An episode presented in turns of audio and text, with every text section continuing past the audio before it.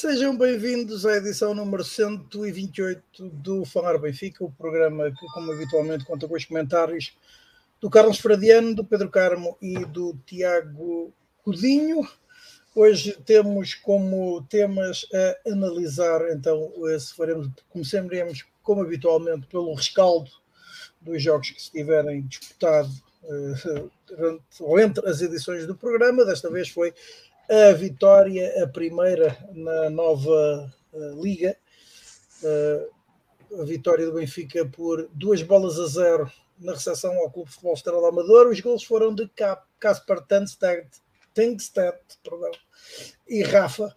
Uh, um uh, encontro que ficou marcado então pelas estreias a titular de Arthur Cabral e Samuel Soares em jogos oficiais e também então a estreia a marcar de Caspar Tengstedt em jogos oficiais pelo Sport Lisboa e Benfica. Ora, antes desse encontro aconteceu uma situação que uh, teve o seu início ainda no estádio do Bessa, falamos de, uh, da exibição de Odisseus Vlacodimos uh, no estádio portuense e nas consequências que essa mesma exibição e que também depois um, as palavras de, uh, do treinador Roger Schmidt na antevisão à partida com o Estrela da Amadora ditaram.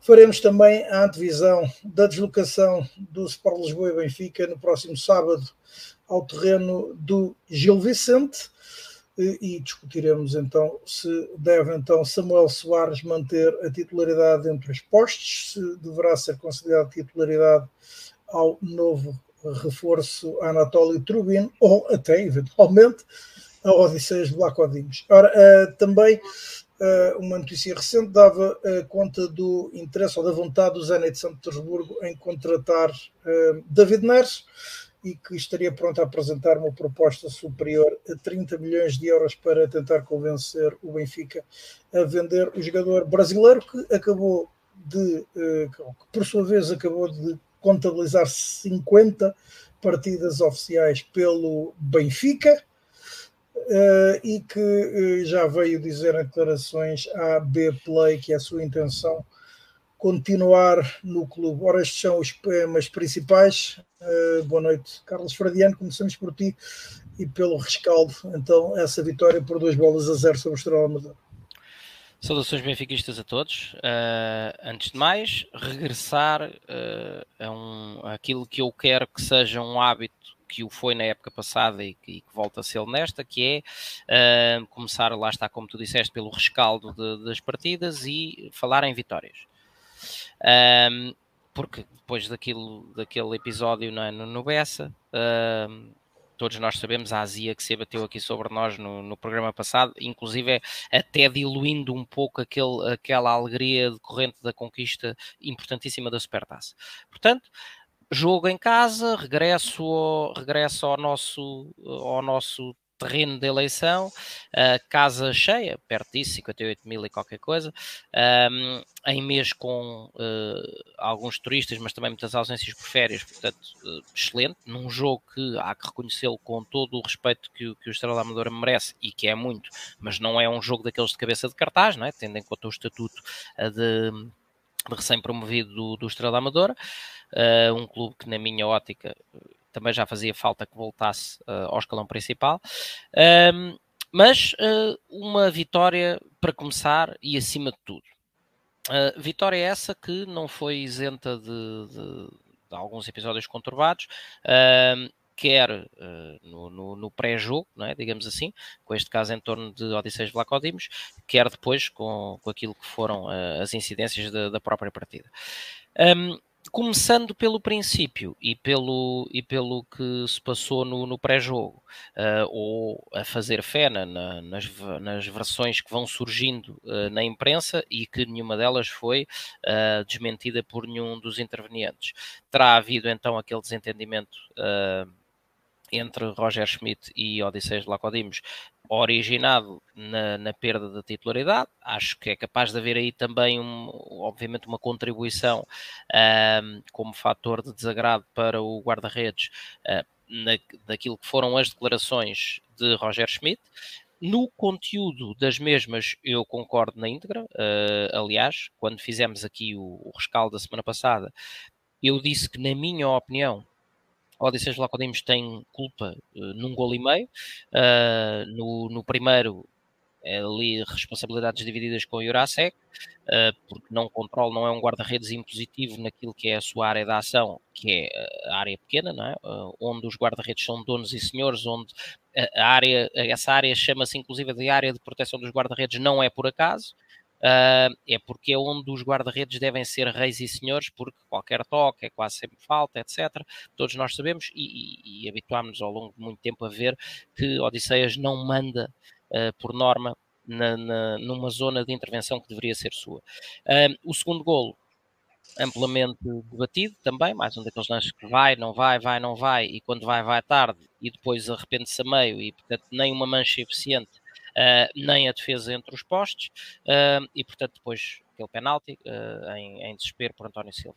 No terceiro, no terceiro gol não lhe acarreto responsabilidades nenhumas, pode até dizer-se que, que poderia ainda assim ter encurtado ou tentado encurtar o espaço e que mais valia ser um daqueles lances em que o avançado se isola finta ao guarda-redes e marca sem oposição, ao invés de se manter na baliza. Uh, mas, tendo em conta o momento do jogo não, não, e o, o balanço que o Benfica ainda estava a ter a tentar ganhar o jogo, não consigo criticá-lo no terceiro gol. Portanto, um gol e meio em três, mais uma vez aquele, aquele, aquele velho fado que tantas vezes tem acontecido ao Benfica, de que a cada cinco remates sofre três golos, um, não é à toa que Vlaco Dimos tem um rácio uh, infelizmente péssimo de, de golos sofridos por remate concedido, uh, dos piores da Primeira Liga. Uh, e, portanto, do, para encerrar esse assunto, do ponto de vista de conteúdo, eu concordo com a íntegra com, com aquilo que foram as palavras de Roger Schmidt. Se calhar a oportunidade uh, pode não ter sido, o sentido da oportunidade pode não ter sido o melhor. Uh, mas também não estamos lá durante a semana, portanto não sabemos, uh, não sabemos o que é que foi, ou qual foi a postura do, do Guardião durante os treinos, etc. E portanto, se calhar Roger Schmidt terá aproveitado eventualmente o momento para mandar um recado, mais do que para fora, um recado para dentro.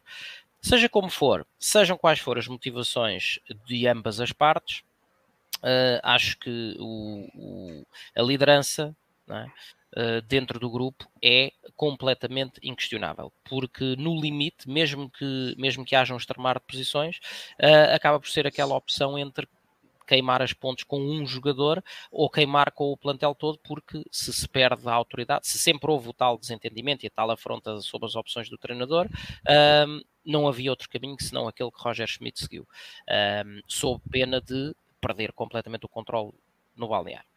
Dito isto, sobre o pré-jogo, digamos assim, estamos conversados.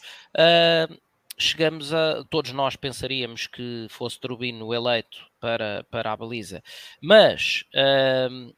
Numa medida que, analisando mais a frio, concordo na íntegra, um, Roger Schmidt a mostrar que não é chegar e pelo estatuto chegar e jogar, uh, tem 8, 9, ou tinha à data do jogo 8, 9 dias com a equipa e, portanto, ainda muito longe da integração nos processos da equipa.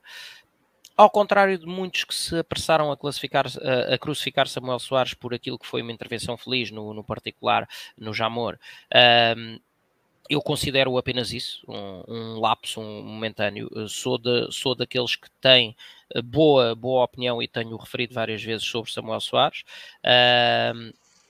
Talvez não tão gelado, vá, tão frio como é André Gomes, no comparativo que se faz tantas vezes, mas mais completo do ponto de vista de porte físico, com um jogo de pés impressionante, com uma capacidade muito boa de também fazer lançamentos longos à mão um, e uh, com uma agilidade algo surpreendente para uh, aquilo que é uh, a sua planta física.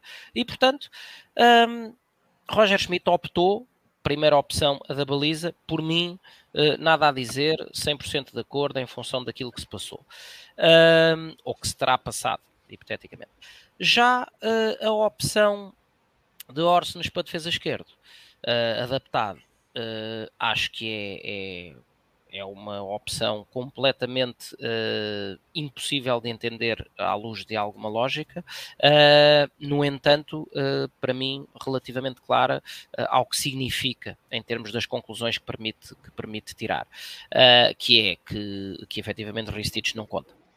Porque se, mais uma vez, com o grande respeito que, que, o, que o Estrela da Amadora me merece, mas se num jogo em casa contra o Estrela da Amadora, com o Jurasek, que também ainda não mostrou nada especial, lesionado. Se nem assim Ristich é titular, uh, na minha ótica, uh, o Roger Schmidt já disse que uh, é, é, o Gilberto 2.0 e, portanto, terá que procurar um melhor rumo para a sua carreira. Não, não, não consigo perceber. com o duplo, o duplo erro, para mim, que é a colocação de Orsens ali. Primeiro, o duplo ou triplo. Primeiro, porque não mete um jogador talhado para a posição, que seria Ristich, com rotinas de lugar.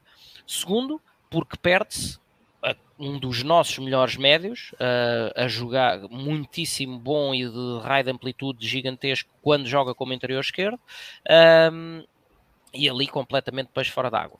Segundo, porque tendo em conta aquele que foi escolhido para ser o companheiro de ala, uh, ala interior, diga-se, uh, João Mário, um jogador também, uh, independentemente neste programa haver que, uns que gostem mais dele do que outros, mas um jogador nada talhado para tarefas junto à linha e mais uma vez destro a jogar do lado direito, do lado esquerdo. Ordem absoluto o que acabámos por ter foi uma ala esquerda formada por dois destros que ambos se atrapalhavam uh, procurando terrenos interiores, sempre com os apoios trocados, porque nenhum deles uh, procura uh, o pé esquerdo, e a ala esquerda em permanente afunilamento do jogo, sem qualquer vertigem, sem qualquer rasgo de velocidade, porque, repito, focando-me quer em Orsens a jogar a interior esquerdo, quer em João Mário, uma coisa era ter um Grimaldo, um jogador de pé esquerdo muito associativo e que as críticas maiores que lhe faziam até eram do ponto de vista defensivo,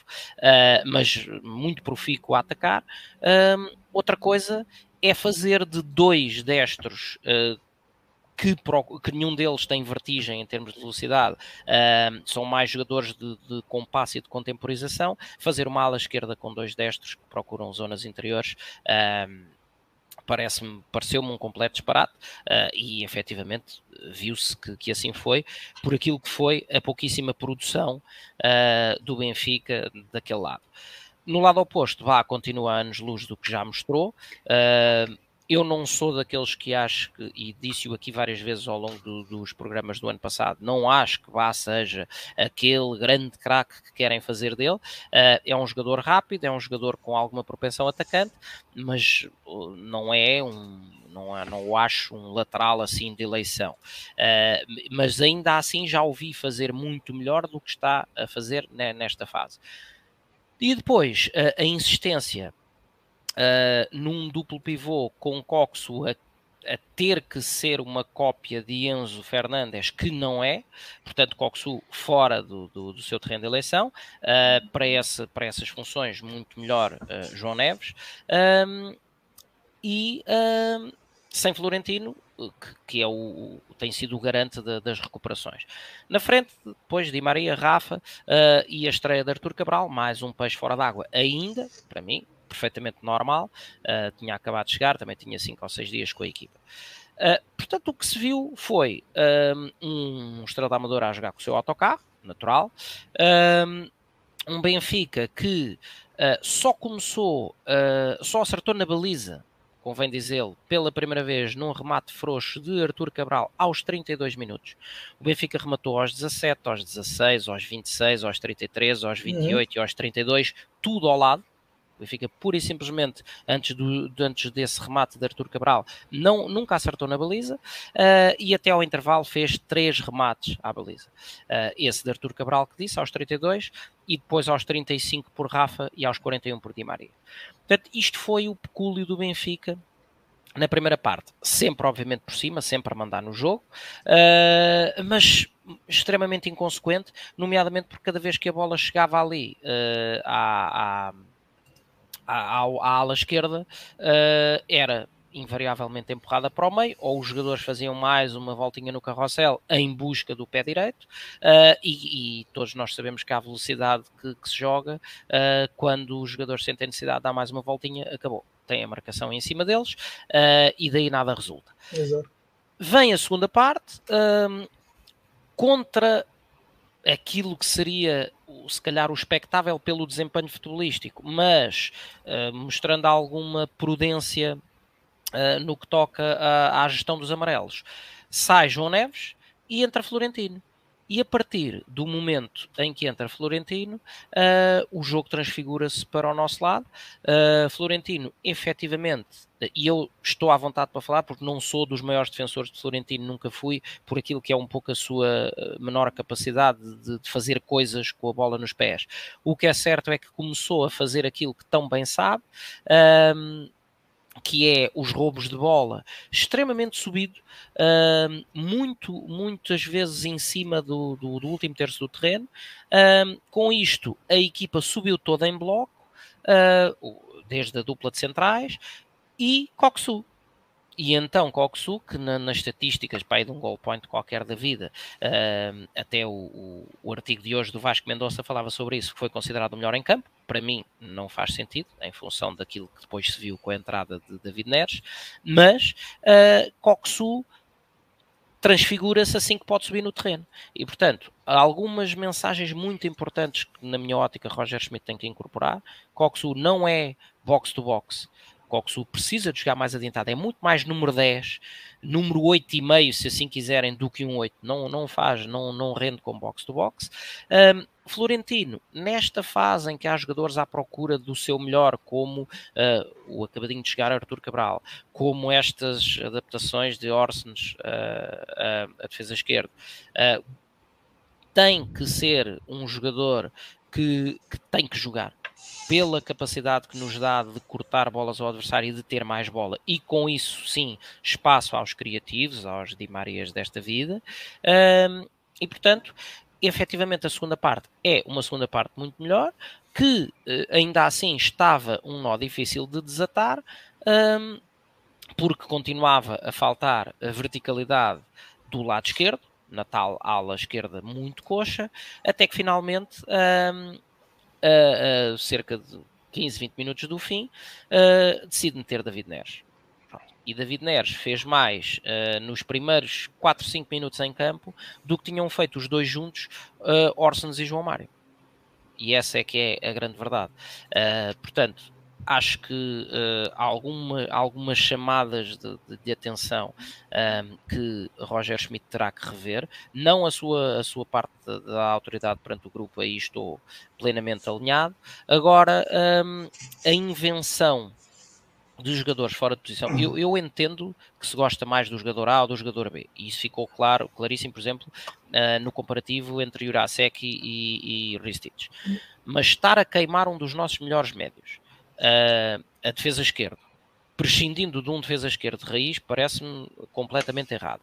Uh, aqui creio que a maior dificuldade que, que, que espera Roger Schmidt é que uh, para, para meter os jogadores sem, sem invenções nos seus lugares, entre Orsens, João Mário e Coxu, porque para mim tem que jogar nesta fase pelo menos Florentino e, e João Neves, são aqueles que maiores garantias dão como duplo pivô. Uh, destes três, vão ter que ir jogando à vez cada um deles.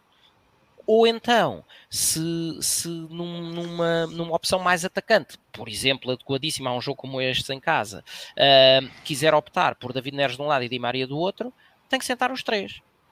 E este é para mim, ou, ou eventualmente uh, vá trazer a Rafa para esta equação uh, e ver se, algum, se testa algum deles no apoio ao ponta de lança no lugar de Rafa. Para mim seria um erro também. Acho que Rafa é obrigatório que jogue naquela posição em que tem jogado. Um, e portanto, ter que sentar alguns daqueles que têm sido o, o, os jogadores prediletos, digamos assim, de Roger Schmidt, será a grande dificuldade. E ao não estar a conseguir fazer isso, para mim só dessa forma, é que se explica a colocação de Orsens uh, e a colocação olhando ao 11 inicial de, de, deste jogo com Estrela, uh, de João Mário em vez de David Neres. Uh, e também, sejamos honestos, se Eu vou ser mais polémico do que tu, nesse caso. Eu acho que, aparentemente, por alguma razão que não, que não conseguimos conceber, ele neste momento tem de pôr a jogar Orzenas, eh, João Mário e Coxu. Não, mas isso foi o que eu disse, não é? Repara, Sim. Eh, não me faz sentido a dificuldade em prescindir do, do, do, do um, do dois, dos três, do que seja. Na minha, na minha opinião, tão simples quanto isto, e volto ao tema de, de bater na tecla do respeito sobre o Estrela Amadora. Se contra o recém-promovido Estrela Amadora, em pleno Estádio da Luz, o Benfica acha que nem assim pode jogar com David Neres de um lado e Di Maria do outro, epá, na minha ótica, algo está mal naquilo que é a análise que se faz, por um lado, ao, ao poderio do adversário, mas por outro e principalmente ao nosso próprio poderio. Porque, eh, reparem, é, que é que, qual é a relevância de defender um bocadinho melhor se num jogo deste, desta tipologia, com este tipo de artistas, o que é expectável é que o Benfica passe 80% do tempo com a bola. É que o Benfica, com esta ala coxa, teve 67% de posse de bola. Contas redondas vá a 70%.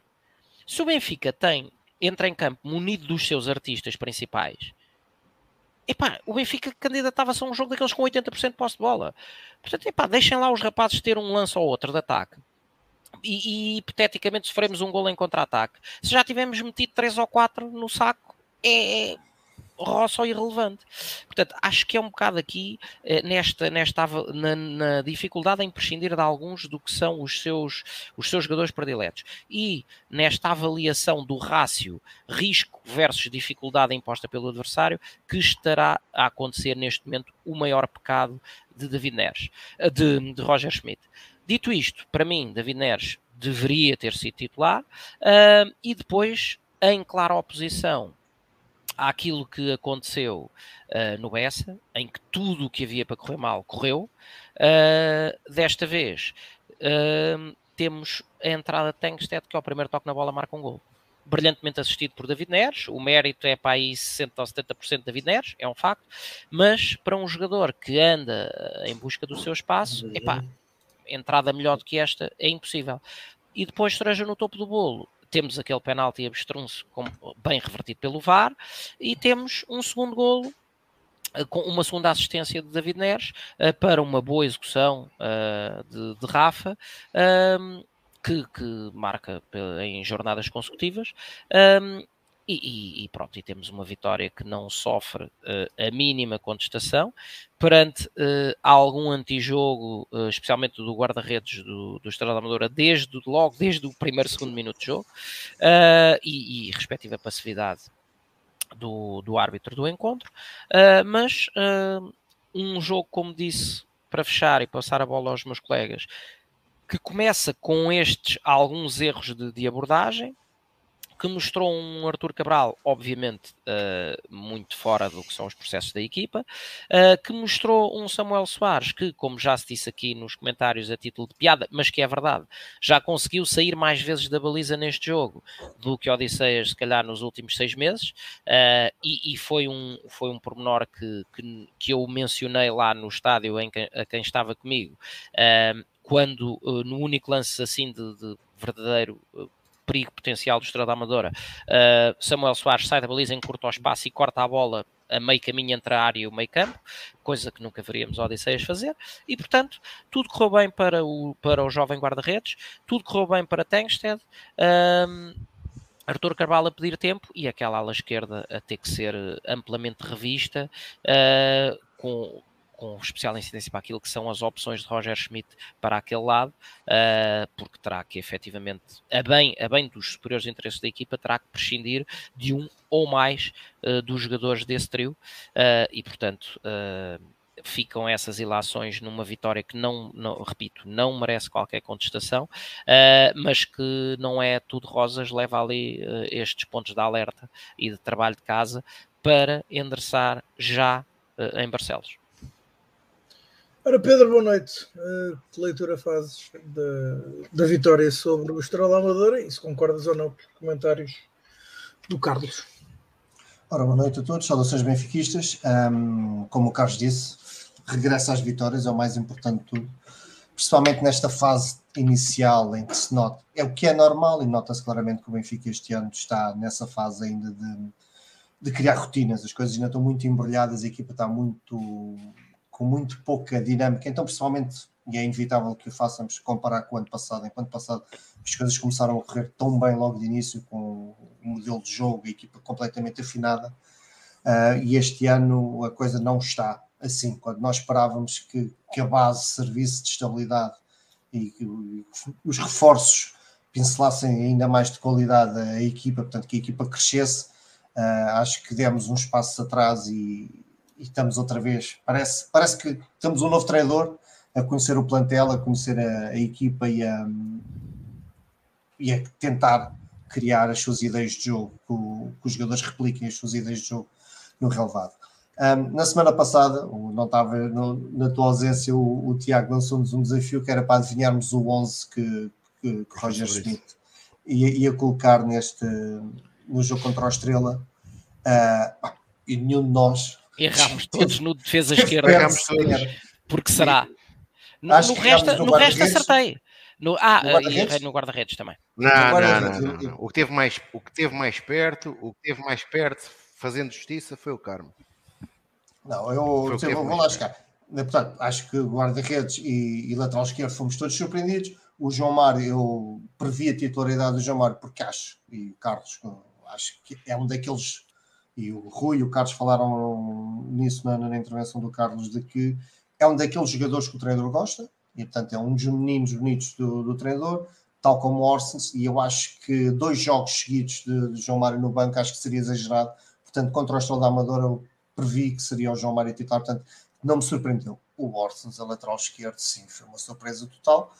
Acima de tudo, porque temos Ristites, e Ristites foi titular do Benfica na, no, no jogo da Supertaça. Portanto, aqui o, o Mauro, e bem, levantou o debate, um debate muito interessante aqui na caixa de comentários sobre se isto significa mesmo, se nós está, se há necessidade de estarmos assim tão pessimistas sobre hum, Roger Schmidt ter passado um sinal claro que não conta com Ricic. Eu acho que sim, eu infelizmente acho que este sinal é um sinal claro, mas de facto pode não o ser, mas como o Carlos disse, quer dizer, se o Ristich não é, se o é titular contra o Porto e depois não é titular em casa contra o Estrela Amadora, algo se passou. Há, há aqui qualquer coisa que não que eu taticamente e tecnicamente eu não consigo, não consigo perceber a opção do, do Roger Schmidt. Uh, o que ele falou da escolha sobre o Arsenal, honestamente, não acho que faça muito sentido, sendo um lateral esquerdo. Não percebo, não percebo como é que a importância do associativismo, de ser um jogador uh, associativo, com muita com, com, coletivo, com o espírito coletivo muito vincado do Orsic, sirva, seja necessário para o Estrela Amadora, mas contra o Porto, uma equipe teoricamente mais, muito mais forte, não, não era preciso. Portanto, eu não, não consigo perceber aqui a lógica. E eu acho que, que queimou Ristites. O futuro dirá se temos nós razão, se tem o mal. Um, vamos ver. Um, não me pareceu que Ristites fosse assim tão mal para ficar tão fora desta forma, mas pronto, foi uma, uma surpresa. Outra surpresa foi Samuel. Obviamente que havia a dúvida por tudo o que se passou sobre se o Odisseis seria, seria a jogo ou não, e não ainda jogo, era a oportunidade de ouro da mesma forma que foi a oportunidade de ouro para o Arthur Cabral, a, ausência de Musa, seria a oportunidade de ouro para o Trubin se, se, se estrear. Surpresa das surpresas entre o Samuel. E aqui a minha pergunta, e acho que entrou bem, e concordo com o Carlos, acho que ele teve um, uma exibição segura, um, mas agora vamos imaginar que, que se ele faz mesmo uma grande exibição, um, seria, lá está, mais uma dor de cabeça para o treinador. Podemos aqui dizer que seria uma dor, uma dor de cabeça positiva, que todos, todos os treinadores gostam de ter, etc. Mas acho que seria de facto mais uma carga de trabalhos, porque acabámos de pagar, comprar um, um guarda-redes uh, a um bom preço que, se, que é, será para ser titular e, portanto, um, também foi ali uma preço, surpresa. Portanto, achas que foi barato, é isso? Não, a um bom preço. Não okay. foi barato. Só, só para esclarecer o que é que tu queres dizer com um bom sim, preço. Sim, sim. Portanto, perante tudo isto, o Benfica, um, concordo com a análise que o Carlos faz em, em, termos do jogo jogado do Benfica. O Benfica está, está a demorar bastante a, a fluir o seu jogo, as coisas saírem. O meio campo, apesar de eu achar que João Neves tem que ser, é, será o nosso melhor centrocampista neste momento, uh, mas a verdade é que não está ali a funcionar bem com o Coxo. E eu achando, e tendo esta discussão já várias vezes, de não ser, concordo com o Carlos, não ser o meu tipo de jogador, o Florentino, acho que, mas esse Florentino tem uma mais-valia defensiva formidável. E acho que isso neste momento é a estabilidade e é a vantagem que o Benfica precisa, tendo em conta que as outras coisas estão a demorar a funcionar. Florentino consegue dar essa estabilidade e perante um adversário, e repetindo o que o Carlos disse, respeitando claramente o, o Estrela da Amadora, mas as limitações que nós reconhecemos ao, ao Florentino perante adversários mais frágeis ficam mais disfarçadas, portanto, e, e as suas qualidades defensivas então são mais exponenciadas. Portanto, se calhar Roger Smith aqui também tem que hum, decidir em dar, lá está, um passo atrás, estabilizar a equipa para depois dar dois passos à frente no momento mais, numa daqui umas, umas jornadas em que a equipa esteja mais estabilizada. Um, David Neres foi uma das grandes discussões e é indiscutível o impacto que teve quando entrou, mas é isto que é muito bom os plantéis têm. Um jogador que entra. Pedro, Pedro, não achas que era, já devia ser suposto ao terceiro jogo o treinador já ter uma ideia definida, principalmente do meio campo, que a equipe ia apresentar? Sim, sim. Eu, um, tendo em conta que há jogos da pré-época, portanto, há, tem havido uma sequência de jogos, os últimos dois jogos da pré-época, e estes jogos agora já, já, já três jogos oficiais. Sim, sim, mas também por um lado nós sabemos que os, que os treinadores tendem a ser um pouco teimosos na, na luta pelas suas ideias, na implementação das suas ideias. É óbvio que ele gosta do Coxo, é óbvio que ele gosta de Orsens, é óbvio que ele gosta de João Mário e, portanto, está aqui ao máximo uh, a tentar colocá-los uh, em campo. Depois, João Neves. Está este jogador fantástico que todos nós estamos a ver e, portanto, acho também não tenho dúvidas nenhumas que Roger Schmidt passou está a gostar muito de João Neves. Treinador, né? Está a chatear a vida ao treinador. Acho que se não houvesse João Neves, a escolha seria muito mais fácil. Acho que Florentino seria titular sem grande discussão.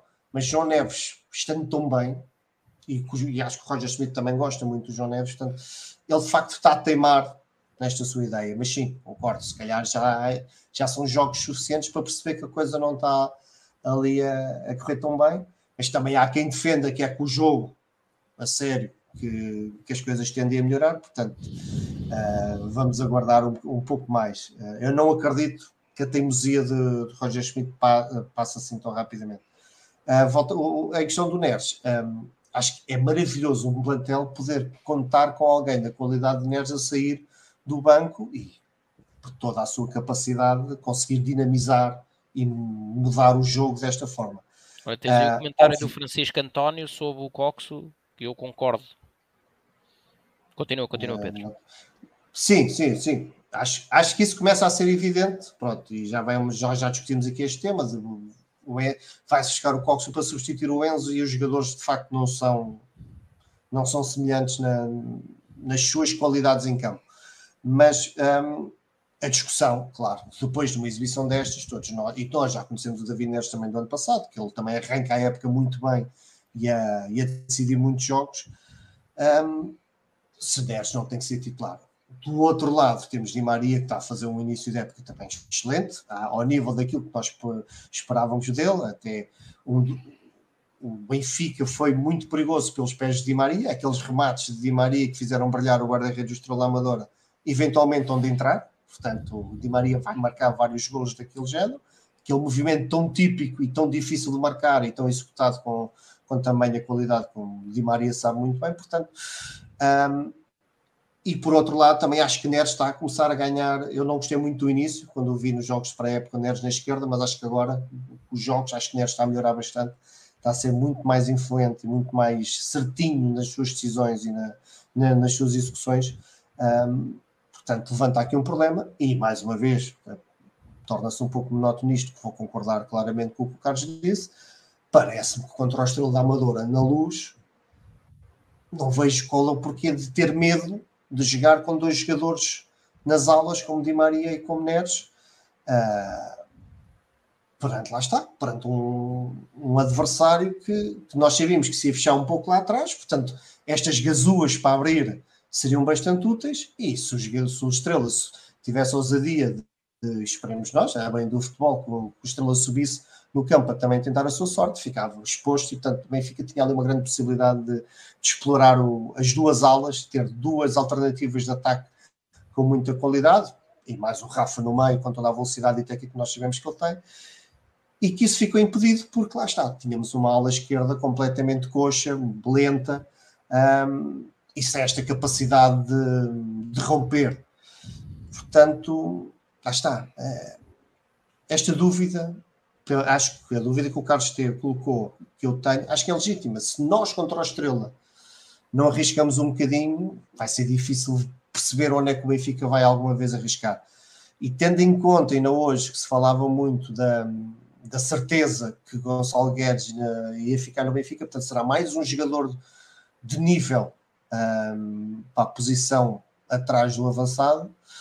Uh, pronto, acho que aqui Roger Schmidt vai ter de facto aqui muito, muita dor de cabeça, porque se continuar a querer que um dos lados do ataque seja composto ou por João Mário ou por Orsens, ou numas maluqueiras pelos dois, um, vai ficar muita gente de peso no, no banco e, portanto, lá está.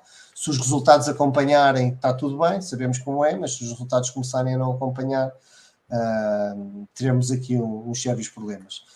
Uh, para concluir, e antes de passar ao Tiago, dar só uma palavrinha ao Arthur, um, mais uma vez, peço imensa desculpa de Carlos estar a concordar sempre contigo nesta fase, mas sem dúvida que o Arthur, claramente, pouco tempo de treino, ainda é ali um, um elemento com muito pouca ligação ao, ao, à equipa, acho que isto é perfeitamente normal, mas dá-me a sensação que também rapidamente vai ganhar. Acho que o perfil do jogador vai encaixar bem no, no futebol português. Ele tem lá um lance, que é aquele, aquele remate que ele falha de pé esquerdo, todos nós gostávamos de ver que o primeiro remate do, do avançado de 20 milhões do Benfica desse logo em gol. Não deu, mas ele depois tem lá dois ou três lances que acho que foram bastante interessantes, movimentos, um, visão de baliza. Eu acho que vamos ver o que é que vai ser dali. Um, Vamos ver se vai conseguir estar ao nível do que o Gonçalo Ramos habituou os adeptos na época passada. Ao, ao nível do trabalho que... defensivo, não creio, porque é um jogador diferente. O trabalho defensivo é diferente e isso não vai ser. Acho que é isso também. também e isso é um problema do Benfica atual. Estamos, isso é um problema do Benfica atual. defesa. E que nós temos preparados. É mais um problema. Não existe. É não mais existe. um problema. É mais um problema, é mais um problema a juntar ao problema coletivo.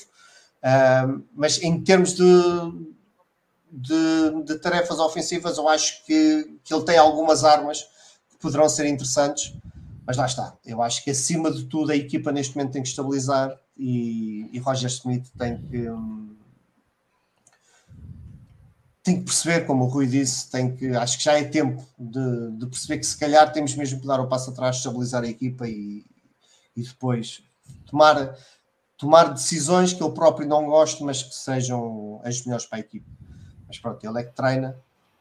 Um, portanto, aguardemos o que é que surpresas, que agora vai ser sempre um, um desafio que surpresas é que ele poderá trazer para, para Barcelona. Eu, eu continuo a achar, ainda antes de passar ao Tiago, que o, o se calhar Roger Smith faz todas estas tentativas ou estas alterações no meio campo para ver qual é a melhor forma também de encaixar o Di Maria.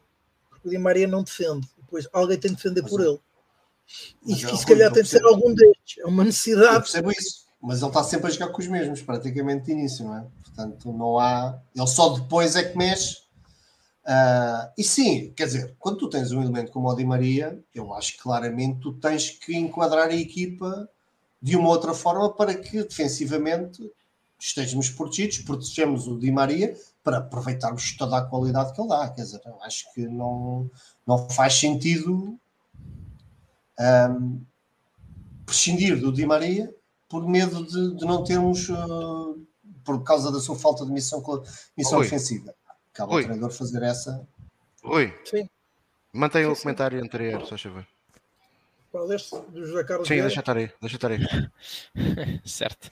Eu vendia ao Roger e contratava um de nós para tomar decisões. sim, sim, mas continua, conclui, conclui, conclui, conclui. Ah, se calhar, e então? Então, foi um de nós que não foi uma vez quando nós já não, um de nós já não foi contratado. Não, está bem, mas conclui o teu raciocínio, conclui o teu raciocínio. Não, não, passa por ti, passa por ti, já conclui, já conclui. Epá, eu, eu, Rui, boa noite a todos. eu pedi ao Rui para destacar este comentário, porque isto, isto não é um exclusivo, não é um mal exclusivo do Benfica, uh, mas do Benfica, que é aquilo que me preocupa, é o meu clube, é o clube que eu amo, uh, e que nos preocupa aqui aos quatro, é de facto algo que, que cabe erradicar. Uh, neste painel. Que é o pensamento exemplo, único. Neste painel, por exemplo, tirando até uma pessoa que se calhar tem mais reservas sobre, sobre o Roger, e eu nem, nem vou estar aqui a mencionar quem é, a, a generalidade até concorda bastante com, com aquilo. Que o trabalho, para já é, é, é reconhecido, o excelente trabalho que Roger Schmidt fez. Uh, eu próprio aqui já disse que se nós, e disse isso, disse isso principalmente no principal motivo, no, na, na, altura mais difícil da época, no ano passado, quando perdemos com o Porto, com o Chaves e com o Inter, e que era natural a desilusão uh, dos benfiquistas, porque de facto a equipa do Benfica criou a ilusão que ia ganhar aquele campeonato de forma muito fácil, teve 10 pontos de avanço. Uh, e que ia, para a segunda semana de abril. Não é? E que fez-nos sonhar, e fez-nos sonhar com algo que uh, nós queremos muito, que é lutar pela, pela vitória da Champions e, e Roger Schmidt, a equipa do Benfica, liderada por Roger Schmidt, fez-nos sonhar com isso com por aquilo que jogou, por aquilo que jogou, por aquilo que jogou. Eu próprio já o disse, eu já vi o Benfica chegar a duas finais da Associação Europeus, já vi o Benfica chegar a duas finais uh, da Liga Europa. Não vi, já era vivo, mas não me recordo do Benfica ter chegado à final da Taça UEFA. Mas olhando para aquilo que é a história do Benfica e conhecendo a história do Benfica recente, pelo menos aquela que, em que eu era viva, a, a, prestação europeia do Benfica, mais similar no passado recente àquilo que o Benfica fez no ano passado, foi exatamente 82-83, quando chegou uh, à final da Taça UEFA. E, portanto, reparem bem no que é que eu estou a dizer. Eu estou a dizer que o Benfica, no passado, nos quartos de final, nem chegou à final, nos quartos de final, para, para nós olharmos para um Benfica europeu melhor do que aquele, a nível de prestação de jogo jogado, só o Benfica de 82 a 83. E reparem, eh, por, por, eh, nesse, nesse trajeto, o Benfica foi a duas finais das Europeus, foi a duas finais da Liga Europa. E eu digo isso porquê? porque eu recordo-me do Benfica uh, a ir à final da Liga da Taça dos Europeus em 89, 90, mas a sofrer bastante com o Marselha, a ter muita felicidade, a passar a eliminatória com o Marselha, um Benfica em, 80, em 88 também a, a, passar mal em muitas eliminatórias, até porque era um Benfica em convulsão, uh, um Benfica que foi às finais da Liga Europa, sim senhor, eu gostei muito de estar em Amsterdão e estar em Turim, mas foi um Benfica que falhou na Liga dos Campeões, Uh, e eu gostei muito de estar nas finais, atenção, mas foi um Benfica que começou essas participações europeias na Liga dos Campeões e falhou. Falhou em grupos. O primeiro grupo que falhou era um grupo que tinha o Barcelona, Spartak Moscou e Celtic, e o Benfica falhou. Uh, e o segundo grupo foi um grupo onde tinha o PSG, o Olympiacos, o Olympiacos e o Anderlecht. O Olympiacos, inclusive, é que tinha como, como guarda-redes na baliza o Roberto. E o Benfica falhou. E, portanto, foi para a Liga Europa. e o Benfica, no ano passado, Roger Schmidt com base no 11 que ninguém, ou muitos, no final de maio de 2022, poucos acreditariam, com Rafas, com aquilo que se disse de Rafa, aquilo que se disse de Grimaldo, aquilo que se disse de Odisseias, no final da época 2021-2022, que o Rafa era um mimado porque não fechava golos, que o Grimaldo era um insubordinado porque queria ir para a Espanha, uh, que o Florentino jamais tinha qualidade para jogar no Benfica, que o Ramos, enfim, era melhor central do que ponta de lança, Bem, com, este, com, estes, com estes jogadores todos, o Benfica fez a melhor fase de grupos que eu me recordo ter visto, em que o Benfica ganha, ganha um grupo onde existia só um PSG uh, com Messi, Mbappé e Neymar, e que o Benfica ganha. Uh, empata os dois jogos com o PSG, uh, eh, mas o jogo em Lisboa é um jogo muito bem conseguido. Esmaga as Juventus nos Juventus, é? esmaga, esmaga as Juventus nos jogos. Uma Juventus que tinha só o maior orçamento do campeonato italiano eh, e com o Maccabi vence dois jogos, sendo que um deles uh, tem a ambição, a equipa do Benfica tem a ambição desmedida, vejam só, uh, existiu a ambição desmedida por parte de Roger Schmidt de ir uh, jogar a Israel com o foco em marcar seis golos. Isto tudo para dizer o quê? Este tipo de comentários, como esse comentário está aí, ajudam zero à discussão. Porque aqui ninguém está a pôr em causa o Roger Schmidt. Agora estamos aqui a analisar as opções de Roger Schmidt. Roger Schmidt é um treinador que eu aprecio bastante, mas é evidente que não é imune à crítica como, é, como, como, como não são os dirigentes, como não são os próprios adeptos, mas os adeptos não jogam. Quem joga, quem, quem toma decisões do Benfica uh, são os dirigentes. E, portanto, foram eleitos pelo, pelos sócios do Benfica. E, portanto, é legítimo que tomem decisões, mas também é legítimo uh, que nem sempre vão acertar, faz parte do, do ser humano, mas é legítimo que nós, enquanto adeptos e sócios, possamos os criticar quando assim o, achemos que o devemos fazer. E não é obrigatório que estejamos todos aqui a fazer o cumbaia lá, a dizer e tenhamos todos que ser unânimes na crítica.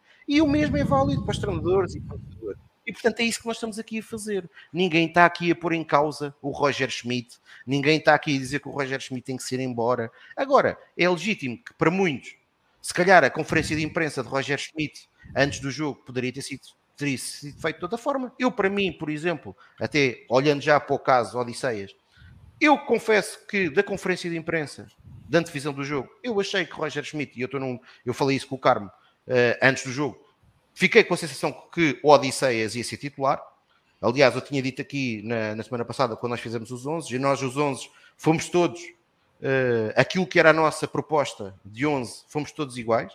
Defendemos todos Turbin, Bau, Otamendi, Silva e Ristic e falhámos todos redondamente porque eh, nenhum acertou nem nas escolhas pessoais nem nas escolhas de Roger Schmidt. Eu e o Carmo tínhamos colocado, o, o Carlos tinha dito que era o Trubin, eh, que o Roger Schmidt ia para o Trubin, eu e o Carmo dissemos que era Odisseias e não foi Odisseias, foi o Samuel Soares, e eu concordo com aquilo que disse o Carmo há pouco. Acho que Roger Schmidt foi inteligente, eh, porque se calhar colocar o Turbin neste jogo, e se o Turbin falha, eh, ia não ter um problema, mas dois problemas e colocar o Samuel, se calhar foi, foi, foi, foi, foi uma forma inteligente de abanar Odisseias. Veremos que consequências aqui se terá. Aparentemente existem uns uns, mas já sabemos que há muita coisa e há muita especulação à volta do Benfica. Existe a especulação do Neres, e agora o Neres dá uma conferência, dá hoje uh, umas declarações já à B-Play a dizer que está muito bem no Benfica. Entretanto, eu estava a ver aí o Fura Redes, que estava aí nos comentários a dizer que aparentemente a CNN já está a dizer que, o jogador foi pressionado pelo Benfica para dar aquela. Não, não foi nesse termo, não, não, não foi nesse sentido, não, não foi nesse sentido que eles falaram. Ah, não? É... Okay. Não, Mas nós já sabemos que o Benfica vende e que eles têm que falar muito do Benfica e têm que dispersar as atenções para aquilo que, por exemplo, é o um negócio milagroso que o Futebol Clube do Porto acaba de fazer com um jogador em que eh, há um clube comprador que abdica de comprar um atleta por 40 para ir comprar uns meses depois por 60 e há um clube que tem uma porcentagem do passe que já depois do negócio estar feito decide abdicar de uma porcentagem do passe. Portanto, são coisas extraordinárias que se passam, que se passam numa cidade em Portugal. O teu clube é... sabe negociar a esse nível, Tiago, ainda não percebeste. Exato. Aliás, recordar que existe aqui um exemplo, até do outro lado do circular, aqui em Lisboa, eh, que há um clube, e é o Sporting, que tem comprado um conjunto, fez um conjunto de negócios em que comprou passos de jogadores e tem feito um esforço significativo nos últimos, nos últimos anos para readquirir mais porcentagem dos passos, exatamente para ficar salvaguardado no caso de venda. O Futebol Clube do Porto consegue aquilo que é espantoso, que é vender um atleta e depois do vender, o clube que tem uma porcentagem sobre esses direitos eh, económicos abdicar dessa, dessa porcentagem. Se não existe coisas extraordinárias no futebol português, não sei o que é que será. E, portanto, a comunicação social tem muito falado bem. Agora, relativamente ao, ao, jogo jogado, eu concordo com essencialmente tudo que tudo que o Carmo e que o Carlos disseram. Fiquei surpreendido com, com, com o Ristic. Acho, honestamente, e olhando para aquilo que disse o Mauro, eu percebo o que, o que, disse, o, o, que diz o Mauro. Eu também ouvi as declarações de, de, de Roger Schmidt, mas, mas, para mim o que me parece é que o Roger há jogadores, e é legítimo, isto é legítimo, isto que eu vou dizer é perfeitamente legítimo, e Roger não é o primeiro nem vai ser o último treinador, que tenham jogadores que para eles são, são preferenciais. Uh, e portanto. Uh, oh, Tiago, às vezes são as é normal. que eles encontram dentro do campo. Exatamente, são, são normais. Há, há, há para mim, claramente, neste, neste momento, um jogador, um jogador no Benfica que é essa extensão, que é o Orsens. Eu já na semana passada, e quem quiser pode ir ouvir, Concordo. eu tinha dito que para mim o Orsens, no jogo do Bessa, fez uma exibição muito aquém daquela que tinha feito, daquela que tinha feito no passado recente, no Bessa, e quando foi feita a substituição João Neves Orsens, eu, eu, não teria, eu não teria tirado João Neves e teria tirado, teria tirado o Orsens. Eh, a verdade é que não foi essa, não foi essa a opção de Roger Schmidt. Manteve, manteve Orsens em campo e agora uh, voltou, voltou a colocar, uh, a, a, colocar Orsnes uh, em campo. Mas para mim, mais surpreendente, inclusive, foi a forma como ele o fez. Porque se ele mantém Orsnes a jogar a médio esquerdo, e como diz o Mauro, e bem, e eu aí concordo, Orsnes é essencialmente o equilibrador da equipa do Benfica no aspecto defensivo. é, é assim, é esse papel que Roger Schmidt lhe atribuiu desde a época passada. Aquilo que eu não entendo é depois a inclusão de João Mário. Uh, e porquê? Porque isso torna o Benfica, conforme o Carlos disse, manco. Porque a equipa do Benfica são dois jogadores que têm a tendência de fletir uh, para o meio. Aliás, são dois destros, portanto é natural que o façam. Fez mais, ou fez algum sentido no ano passado, quando, num momento de forma péssimo de Gilberto, com Bal lesionado, percebeu-se aquela ideia de colocar Orsens à direita e que, diga-se até, a nível principalmente de dinâmica ofensiva, até resultou, até resultou, defensivamente não tanto, porque é, é natural, o Orsens não é um, não é um lateral, eh, mas até resultou. Eh, agora, esta opção neste jogo, creio que, que, foi, que, foi, que foi nefasta para aquilo que era uma, um, o Benfica jogar a uma maior largura. E o Benfica não teve essa largura. Porque no ano passado nós jogávamos ali com o interior, com o João Mário, mas tínhamos alguém que tinha a capacidade de fazer duas coisas. Tinha a capacidade de ir à linha, ou, e depois lá está, isso aí é a qualidade de facto superlativa que tinha Grimaldo, de conseguir ou ir à linha ou associar por dentro. E, portanto, é, é, é, acaba é, o que aumentava muito aquilo que é as possibilidades do futebol ofensivo do Benfica. Portanto, não estava à espera. Acho que é um sinal, acho que é um sinal que, que Roger, posso estar muito enganado, mas creio que é um sinal que Roger Schmidt está a dar à estrutura que precisa de um lateral esquerdo. É, parece-me parece evidente que precisa de um lateral esquerdo e é legítimo, é legítimo que isso possa acontecer. Relativamente ao meio campo, eu já o disse, na, na, na semana passada, continuo a dizê-lo. Eu, eu não, não tenho, não acho que o Florentino seja um super jogador, mas acho que Florentino é um jogador muito, muito importante neste Benfica. Eh, não é por acaso que no passado na fase de grupos foi o jogador com mais interseções na fase de grupos da Liga dos Campeões, portanto, não a jogar com equipas propriamente pois, fraquinhas. Quando o Benfica é e que este ano contexto de pressão, obviamente. Não, não, calma. E este ano, e este ano, não, não, calma que há aqui um dado, há aqui um dado do jogo Estrela da Amadora é, muito interessante, que é em duas jornadas só jogando 90 minutos, Florentino é já neste momento o jogador com mais interseções do Campeonato Português. Em 45 minutos de campo, em 45 minutos. Portanto, isso demonstra bem a importância que Florentino tem naquilo que é a ganhar bolas no meio campo adversário, inclusive. Sem e dúvida. também a influência que teve na segunda parte. Eu parece-me que Roger não irá fazer aquilo que eu gostava, eh, depois pode funcionar ou não, mas que eu gostava. Eu gostava de ver o Benfica com um meio-campo constituído por um duplo pivô eh, com Florentino e João Neves, com um Coxo um bocadinho mais à frente, uh, atrás de um ponta de lança. Acho que Coxo, nos três jogos que eu vi, é claramente um jogador diferenciado, nota-se claramente com a bola Mas aí, aí tiravas Agora, Rafa da equipa, é isso? Não, uh, ou tirava Rafa ou tirava, um, ou, tirava um, ou tirava um dos alas, porque parece-me que tanto Di Maria como Neres são menos efetivos a jogar à esquerda. E eu preferia Rafa à esquerda sempre, não é por acaso, é olharmos para as épocas que Rafa fez do Benfica. Rafa jogou, tirando a época passada, quase sempre ou exclusivamente à esquerda. E não foi por jogar à esquerda que não teve muita influência no Benfica. Eu, Rafa eu, à esquerda tem, Rafa tem outra, à esquerda tem nas transições. De resto, prefiro não, não. jogar entre linhas, mas são opções. Mas eu vou dizer uma coisa, mas, mas o, o, Rafa à esquerda, o Rafa à esquerda tem uma coisa muito interessante, que é, é procura uh, fraca procura refletir e aquilo que ele muitas das vezes é acusado e bem, que é na tomada de decisão, afasta-lo da zona de decisão. Afasta da zona de decisão. Certo. E parece mais eficaz a jogar ou dá-lhe dá mais tempo para decidir. Ou dá-lhe mais tempo para há mais espaço, melhor. Há mais espaço, não é? Há mais espaço. Portanto, na aula há mais espaço, teoricamente há mais espaço, portanto. Uh, e, e, e, por outro lado, jogaria com Neres ou Di Maria, ou Di Maria no, à direita.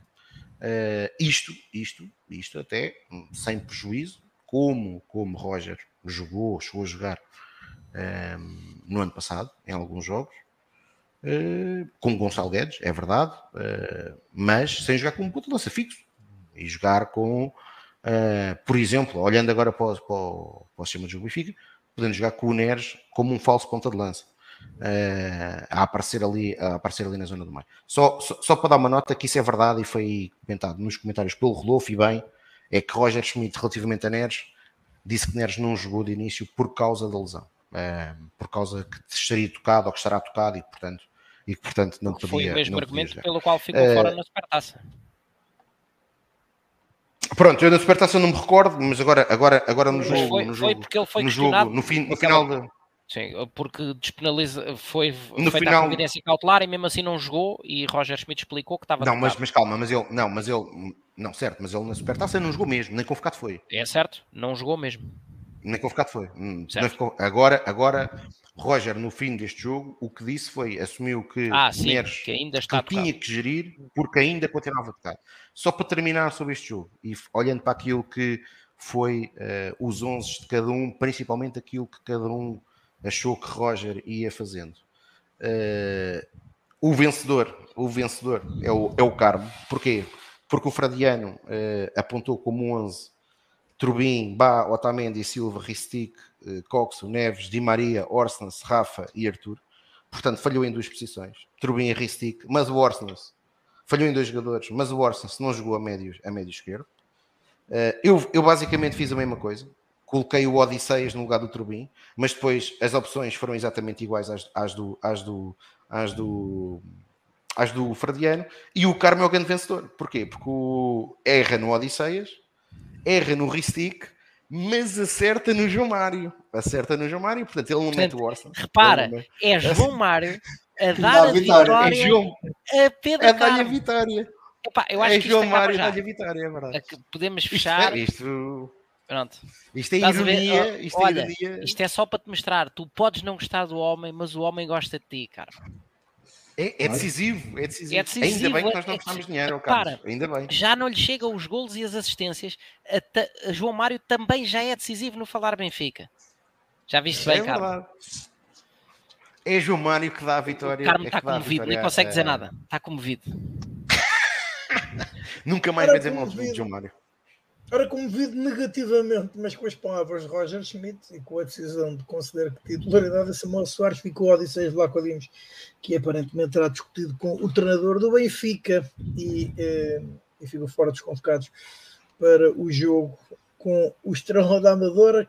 Carlos, começo por ti. Como é que tu vês toda esta situação em redor do guarda-redes que desde Epá. há 5 anos, mal ou bem, tem sido o titular ou o dono da baliza do Benfica? Sim, eh, eu, eu já falei um bom bocado sobre isso no, no, no preâmbulo à análise do jogo. Seja como for, posso aprofundar só mais um bocadinho, porque, repara, eh, isto, os adeptos do, do Benfica, eh, ou uma boa parte, às vezes a ver pelos comentários e pelo que se vê nas redes sociais e afins, têm assim um- uma bipolaridade, uma esquizofrenia que é o jogador tal, não presta, precisamos de um melhor. O jogador fica numa posição periclitante, epá, estamos a destruir um ativo. O jogador que não chega, que é um coxo, não sei o que, é vendido. Epá, venderam este gajo ao desbarato e tal, não sei o quê. Portanto, Verdade. o, o adepto do Benfica também quer muitas vezes uma coisa e o seu contrário assim no espaço de, de poucas horas. Ahm, nós temos que, tentando pôr aqui um bocadinho os pés no chão, ahm, nós não podemos andar há cinco anos a dizer que Vlaco Dimos é médio mais, jeitoso, vá, bom, mas não muito bom.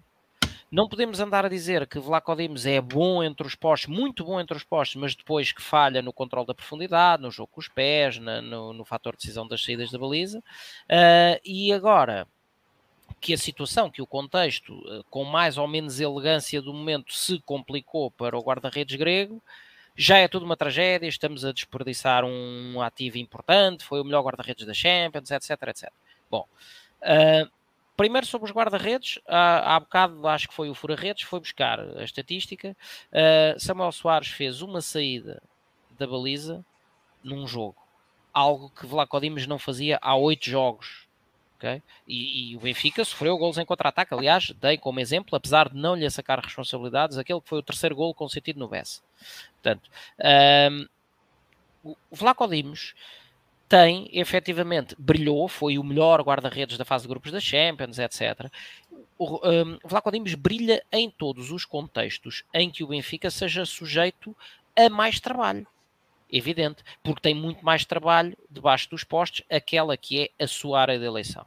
Uh, e eu levei ainda ontem também, tive uma grande discussão sobre este tema, para mim, o grave defeito de Vlaco Dimos, e, que eu estou à vontade porque o defendi muitas vezes ao longo dos programas, temos aí a memória coletiva que não, digital da internet que não deixa, não deixa que, que estas coisas sejam afirmadas de ânimo leve, um, e eu defendi-o muitas vezes, dizendo que não é o principal problema do Benfica, quando, quando se fazia o top das urgências de contratações, para mim não era um guarda-redes que era a contratação principal, a necessidade principal, tínhamos o problema de ter um 6, tínhamos o, o problema de um substituto para o Grimaldo, etc. Por aí, daí, por aí em diante.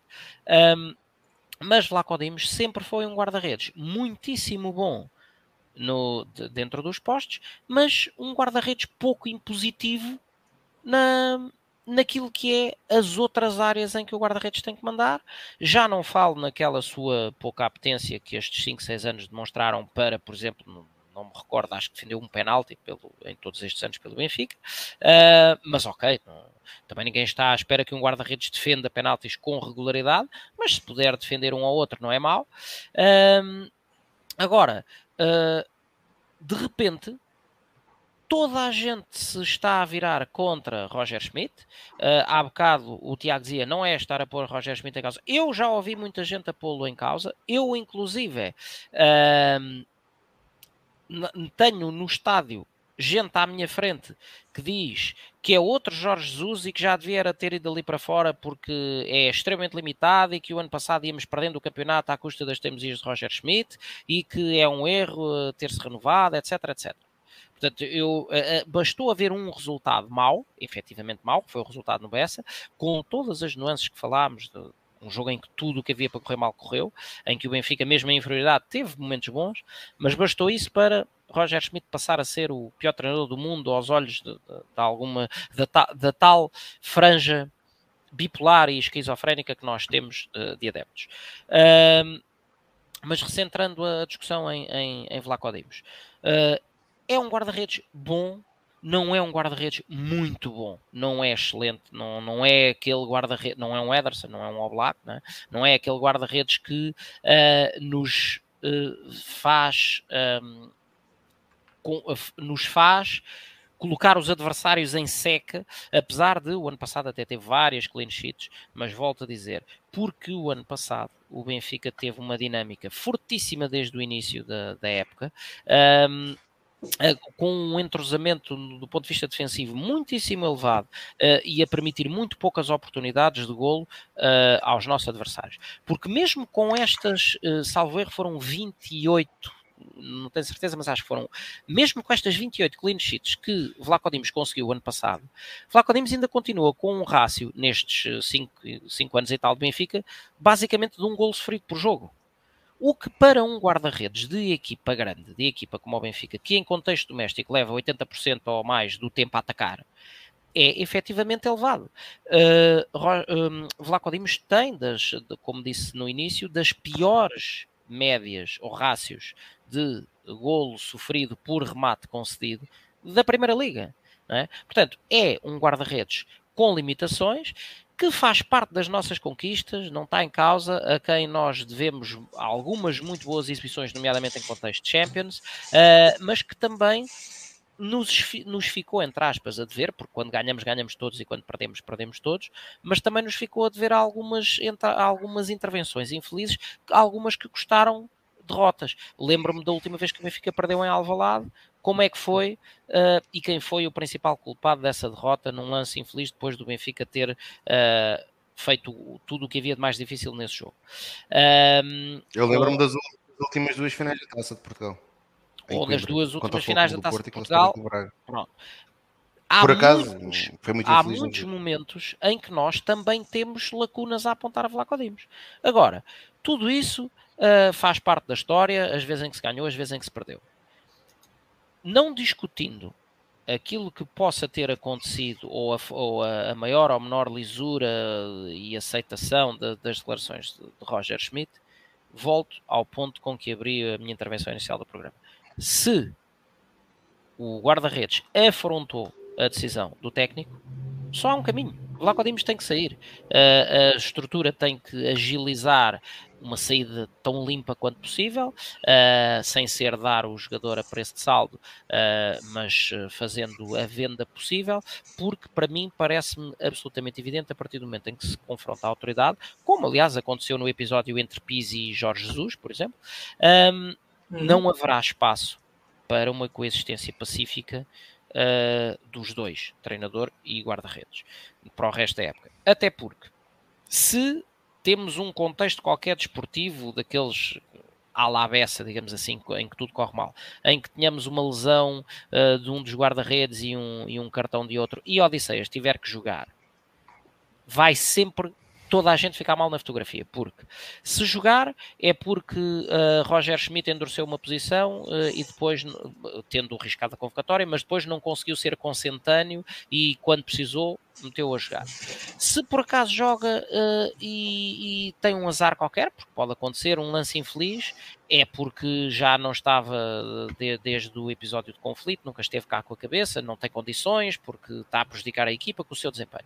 Portanto, já não há, a partir do momento em que se extremaram as posições desta forma, já não vejo, não vejo eu, pelo menos na minha opinião, e estou a falar a título meramente pessoal, não vejo espaço para que consigam coexistir um, pacificamente e com proveito desportivo, porque é isso que mais me interessa, para uh, os superiores interesses do Sport Lisboa e Benfica. Agora, em função do que se passou e da forma como terá havido essa afronta sobre as decisões do, do, técnico, e reparem que eu, eu critiquei aqui a decisão de Orsens, a defesa esquerda ou coisa do género, mas o homem é pago para tomar decisões e até ver sob a sua batuta, já temos um campeonato, já temos uma supertaça. Portanto, eu diria que o sal, supertaça essa ganha ao rival que nos tem comido as papas na cabeça tantas e tantas vezes sem conta, ao Clube do Porto. Portanto, eu diria que o crédito e o saldo de, de, de Roger Schmidt é francamente positivo. Okay? E, portanto, merece todo o crédito e merece hum, que lhe seja que lhe continue a ser dada legitimidade para as decisões que toma. E como eu tive a oportunidade de dizer assim que vi o 11 inicial, disse-o e repito aqui para, para quem não, não, não, não, não viu nas redes sociais, para quem nos acompanha agora. Aquilo foi um momento de afirmação de Roger Schmidt. Agora, Roger Schmidt será, será como todos os outros treinadores, julgado pelos resultados. Porque se, se o Benfica, depois desta tempestade do Vlaco Dimos, um, acertar o passo e continuar a ganhar e chegar e fizer o bicampeonato, tudo maravilhoso, foi um líder nato, excelente, tal, tal, tal. Se por acaso a coisa correr mal e o grupo não se endireitar, foi o líder que estragou o grupo. Mas a grande verdade é esta: para o bem ou para o mal, a culpa será sempre dos líderes. Ele lidera o grupo, é pago para tomar decisões, tomou decisões. E portanto, agora um, prossegue com a responsabilidade sobre as mesmas e serão os resultados o seu grande juiz. Mas, na minha ótica, isto tudo se encaminha para mais jogo, menos jogo. Trubin, até pelo investimento que teve, e obviamente o Benfica não contrata um guarda-redes por 11 milhões de euros uh, para ser suplente, portanto, já havia uma ameaça séria, mesmo antes deste episódio, à, à, à manutenção do estatuto de titular indiscutível e incontestado de Vlaco Dimos isso já se sabia. Um, desta forma, uh, acho que será mais ou menos uma questão de tempo até que Turbin assuma a titularidade da equipa do Benfica, ou então Samuel Soares dá uma de António Silva ou dá uma de João Neves e arranja um grandíssimo problema para Roger Schmidt, desatando a fazer exibições portentosas umas atrás das outras. Porque é que eu acho que isso é pouco provável? Porque no, no contexto imediato uh, não é provável que o Benfica seja sujeito a massacres futebolísticos no, nos próximos dois, três jogos, que é, na minha ótica, o momento em que tudo isto se vai decidir. Ok? Uh, portanto, em condições normais, Samuel Soares será à partida titular outra vez ainda em Barcelos, uh, mas mais jogo menos jogo acho que, acho que Roger Schmidt começará a preparar a sucessão da baliza uh, para colocar Trubin como o, o número um uh, da baliza do Sport Lisboa Benfica. Sobre Olha... Flaco agradecer-lhe aquilo que foi o seu contributo uh, ao longo destes anos. Volto a dizer, eu que tantas vezes o defendi, Portanto, não acho que ele tenha sido o pior guarda-redes da história do Benfica, como já ouvi tantas vezes. Uh, acho que tinha lacunas que de vez em quando se faziam sentir uh, e que, para terminar, guarda-redes da equipa grande é isto mesmo: é estar 90 minutos ou 89 minutos a ver jogar e ser chamado a intervir uma, duas vezes por jogo. E é por isso é que ser uh, guarda-redes de equipa grande é tão difícil. E, e fecho com a memória de um guarda-redes que se notabilizava justamente por isso, que era Roberto, fez exibições portentosas em equipas que lutavam para não descer, e quando em contexto de equipa grande, a ser chamado a intervir uma duas vezes por jogo, era aquilo que todos nós, infelizmente, se calhar não querendo, ainda nos lembramos. Portanto, acho que é um assunto que se encerra em si mesmo e que não vejo que tenha grandes hipóteses de sair deste estado, que será uh, providenciar uma saída airosa para o guarda-redes. Ora, uma pergunta que eu quero fazer aos três, e começo por ti, Carlos, já estavas. É, se achas que as declarações na divisão da partida do treinador foram tão graves ao ponto uh, de Vlaco Dimos uh, o contrariar, ou se foi apenas a decisão de, de, ele ter concedido a titularidade ao Samuel Soares. Não, uh, vou, vou, atirar, vou atirar a minha opinião sobre isso que uh, carece de comprovação, não é? Porque nenhum de nós está lá dentro no, no, nos treinos e durante a semana para saber exatamente como é que se passou. Tendo em conta aquilo que tem sido um, a sensibilidade com que Roger Schmidt gere todos estes casos de hipotéticas insatisfações ou assim, como geriu Enzo Fernandes, como geriu uh, a utilização de Grimaldo, só para citar estes dois, como geriu as insatisfações aparentes de Rafa, o tal jogador que uh, é alvo de muitas críticas, não me parece que as críticas tenham sido 100% inocentes. Quer-me parecer, quero acreditar, que algo se deve ter vindo a passar durante a semana, provavelmente Flaco terá percebido que iria perder, uh, que iria perder a titularidade, uh, porque, sei lá, porque recebeu o colete da cor errada no treino, uh, porque, e com os sinais que Roger Schmidt foi dando, e eventualmente o mal-estar terá começado a cozinhar-se ao longo da semana creio eu que Roger Schmidt, nestas tais declarações que todos nós já conseguimos classificar mais ou menos de algo estranhas, algo inoportunas, que poderiam ter sido evitadas, não terão sido declarações inocentes, terá sido um eventual culminar de algo que se terá vindo a passar ao longo da semana, desde a derrota no Bessa na segunda-feira. Um, agora, isto é a minha visão daquilo que é a experiência que tenho com grupos, eh, com, com, com o que é o feitio de, de, alguns atletas, jogadores de futebol, etc. Um, e, e, daquilo que tem sido a mostra de caráter e de sensibilidade e de forma de gerir o, as diferenças e os conflitos de Roger Schmidt, porque parece-me demasiado uh, incisivo para ser uma reação, uh, um, um momento espontâneo não provocado. Dá-me ideia que Roger Schmidt sabia o que ia dizer se abordado sobre o tema para, uh, para a conferência de imprensa. Uh, e, e, tomou a sua decisão, mais uma vez, as tais decisões que ele é pago para tomar. Se acho que aquilo é, é o, a gravidade, é a gota que faz entornar o copo, acho que não tem essa gravidade toda. Acho que um, Odisseias nos foi habituando eh, já quando perdeu a titularidade para Elton Leite, convém não esquecer na altura com Jorge Jesus, a não ser um jogador que lide muito bem com a perspectiva da perda de titularidade incontestada. E, portanto, como se viu nessa situação, que isso pareceu mais ou menos evidente depois do jogo no Bessa, uh, também pode não estar isento no, no, no, fervilhar da situação, que depois teve ali o, o seu pré-auge na, na dita conferência de imprensa e depois o seu auge na, no tal episódio de sábado de manhã, resultado em ser arriscado a convocatória. Ora, uh ah, uh, fiz as compassos de espera porque entretanto chegou uma notícia, ou melhor, não chegou, não foi entretanto, mas que há uma notícia do Mais Futebol a dizer que Roger Schmidt e Vlaco Dimos tiveram uma conversa frontal, resolveram as suas diferenças e que o jogador deverá estar de volta à convocatória do Benfica já para a viagem a Barcelos. Pedro Carmo, como é que tu vês toda esta situação? É assim, é se calhar podiam ter tido essa conversa antes. Um, começando pelo início, um, as declarações de Roger Schmidt no, no rescaldo do jogo do, do Boa Vista. Um, assim, Roger Schmidt respondeu uma pergunta direta em que lhe perguntaram sobre a exibição do Odisseia. Não é no rescaldo, deixa-me só dar nota, não é no rescaldo, é na divisão ou jogo é na divisão mesmo. Na, na divisão, divisão. Okay. Não, não, não, não é isso. Tá o que o cara me está a dizer foi, sim, foram sim. as declarações de Roger Schmidt no fim do jogo.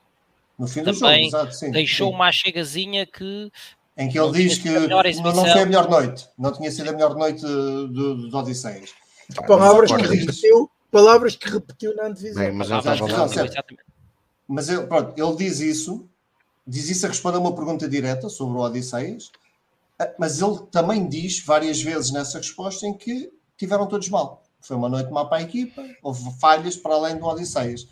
Honestamente, não me parece que as declarações do Roger sobre o Odisseias tenha queimado o jogador em, eh, na, na praça pública. Tenha... Eu também Acho acho que que não. foram, acho que foram declarações relativamente normais, relativamente honestas.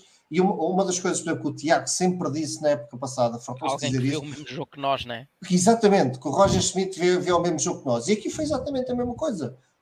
O Odisseias teve ali duas falhas, que nós aqui consideramos essencialmente que houve duas falhas ah, graves, e pronto, e Roger Smith ah, falou disso de uma forma transparente, de uma forma limpa, mas sem grandes temas, e a não, a não dizer que foi o culpado. Isso, todos estiveram mal, todos tiveram uma noite mal, e portanto não foi por aí. Se depois, durante a semana, aconteceu aquilo que se fala, e nós só podemos falar daquilo que se fala porque nós estamos lá, ahm, e a verdade é que terá acontecido qualquer coisa, ahm, pronto, aí sim, como o Carlos diz e bem, o traidor é o chefe da equipa. Portanto, a autoridade do treinador não pode ser contestada desta forma, não pode ser contestada, ahm, ou seja, o jogador pode e deve, eu acho que tem que haver diálogo entre treinadores e jogadores, explicar as, as opções, etc. Eu acho que isso é perfeitamente legítimo, o, o jogador perguntar ao treinador, mas o que é que se passa? Porque, pá, acho que isso é saudável, sempre,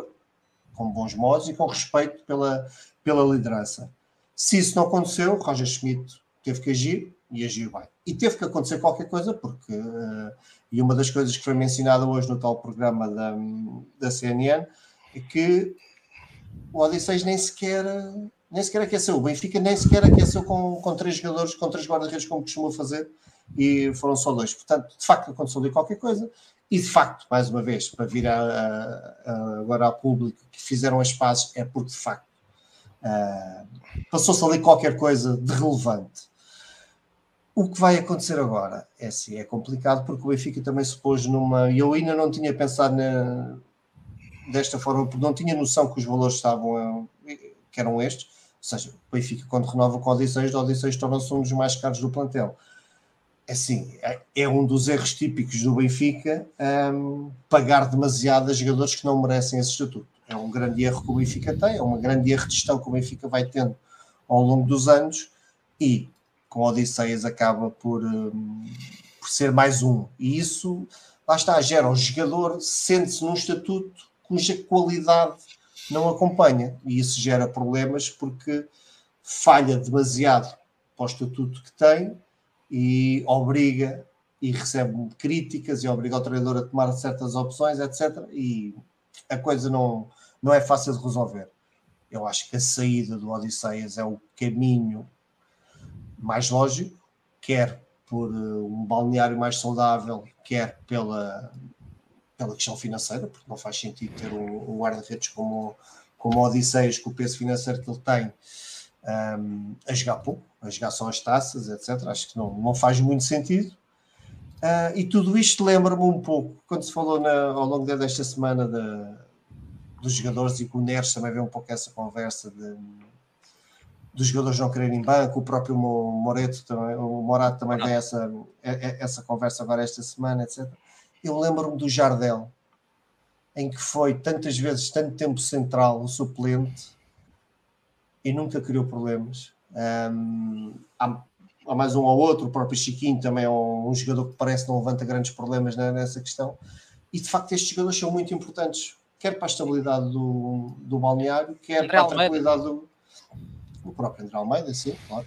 Ahm, quer para a estabilidade do, do próprio das decisões do treinador. E, portanto, lá está. Ahm, Um plantel não se faz só de titulares e é preciso ter jogadores de qualidade, mas que saibam que, que são suplentes e, portanto, e que não criam ondas por isso e quando são chamados a jogar cumprem dão o máximo ah, e depois reconhecem que ah, ok, o melhor já recuperou, portanto eu vou voltar ao banco, cumpri a minha missão e é para isto que o clube me está a pagar. Um, Odisseis não parece ser um desses jogadores, porque também já quando foi preterido há uns tempos atrás pelo Elton Leite, um, houve uns zunzuns e pronto, e começa-se a perceber só, que se calhar. só, não foram só uns Deu, fez uma entrevista à Sport 24, que, que foi uma, uma, equipe, uma revista alemã, a dizer que está, estava muito grato, mas que estava na hora, queria ser embora, não, estava na hora, queria okay, ser já não, já não lembrava disso, já não lembrava disso. É por isso que vocês, espetáculos, a vossa, a vossa memória uh, ajuda muito uh, nestas situações. Já, já não me lembrava disso e pronto, olha, já está. Pronto, portanto, ou seja, não é caso único. Odisseias não, não é a primeira vez que faz, é usar e usar neste tipo de problemas. Portanto, agora, e uh, que a Caixa de Comentários também comentou isso bastas vezes, que solução, que clube é que chega aqui que dá aquilo que o Benfica quer, que clube é que oferece ao Odisseias aquilo que ele está a ganhar no Benfica. Portanto, e há, há poucos dias do fecho do mercado, quer dizer, todas as Arábias é um facto. Aparentemente já, não será, aparentemente já não será o United, terá chegado a acordo com o internacional turco Altay Bayindir, do Fenerbahçe. Portanto, é uma porta que aparentemente se fecha. Para, sobre o Ajax, o que se tem falado do Ajax e, e pouco mais. Mudou de treinador e que não sei o quê. Vamos ver. Acho que o guarda-redes né? Pois. Hum, Tiago, finalmente a tua opinião sobre este assunto. Epá, eu não vou comentar muito notícias de imprensa, honestamente, porque acho que aqui hum, estamos a falar acima de tudo com este ensino na imprensa. Eu não vou estar a, a enviar, a, a, contribuir para essa, para, essa, para essa fogueira que gostam de fazer do Benfica, honestamente. Uh, o Benfica não disse nada. O Roger Schmidt, no final da conferência de imprensa do jogo com, com o Estrela, perguntar diretamente sobre isso, também não quis responder ok, nós, nós calculamos que possa existir algum problema, mas acho que é algo que tem que ser resolvido no balneário. Uh, não vou. Olha, aquilo que eu vou, aquilo que eu vou comentar é. Eu tava, fui ver aqui as declarações uh, e aquilo que o Carmo e o Carlos estavam a dizer, eu, eu parecia-me que tinha, essa, que tinha essa ideia. Schmidt não diz nada depois do jogo do Bessa sobre Odisseias, nada. Diz sim na antevisão ao jogo Estrela. E mais uma vez dá a tónica que sim, não foi a melhor noite Odisseias, mas que Odisseias já tinha feito excelentes exibições pelo Benfica e que não foi, não foi por Odisseias que o Benfica perdeu. Aliás, ele dá muito foco no coletivo. Mas ele no jogo no Bessa, pá, pelo menos as declarações que eu fui ver aqui, tanto na conferência de imprensa como no, na flash interview, ele não fala ou não refere a Odisseias. Fala sim no jogo de divisão. E eu, como eu tinha dito há pouco na, na minha primeira intervenção, eu fiquei, fiquei convicto eh, na antevisão do jogo que Odisseias ia ser titular. Eh, o Odisseias ia ser titular neste jogo.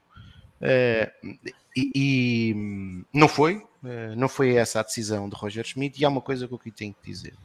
Eh, isto é como tudo. Há pouco comecei o comentário de por causa de um de alguém que tinha aqui comentado a colocar em causa as observações que o Pedro e que o Carlos tinham feito sobre o Roger Schmidt, eh, eu tive que dizer que essas observações não colocavam em causa aquilo que é o trabalho do treinador, o seu mérito e a sua continuidade, como é evidente no Benfica. E no Benfica, às vezes, não é só no Benfica, mas nós sofremos muito com isto.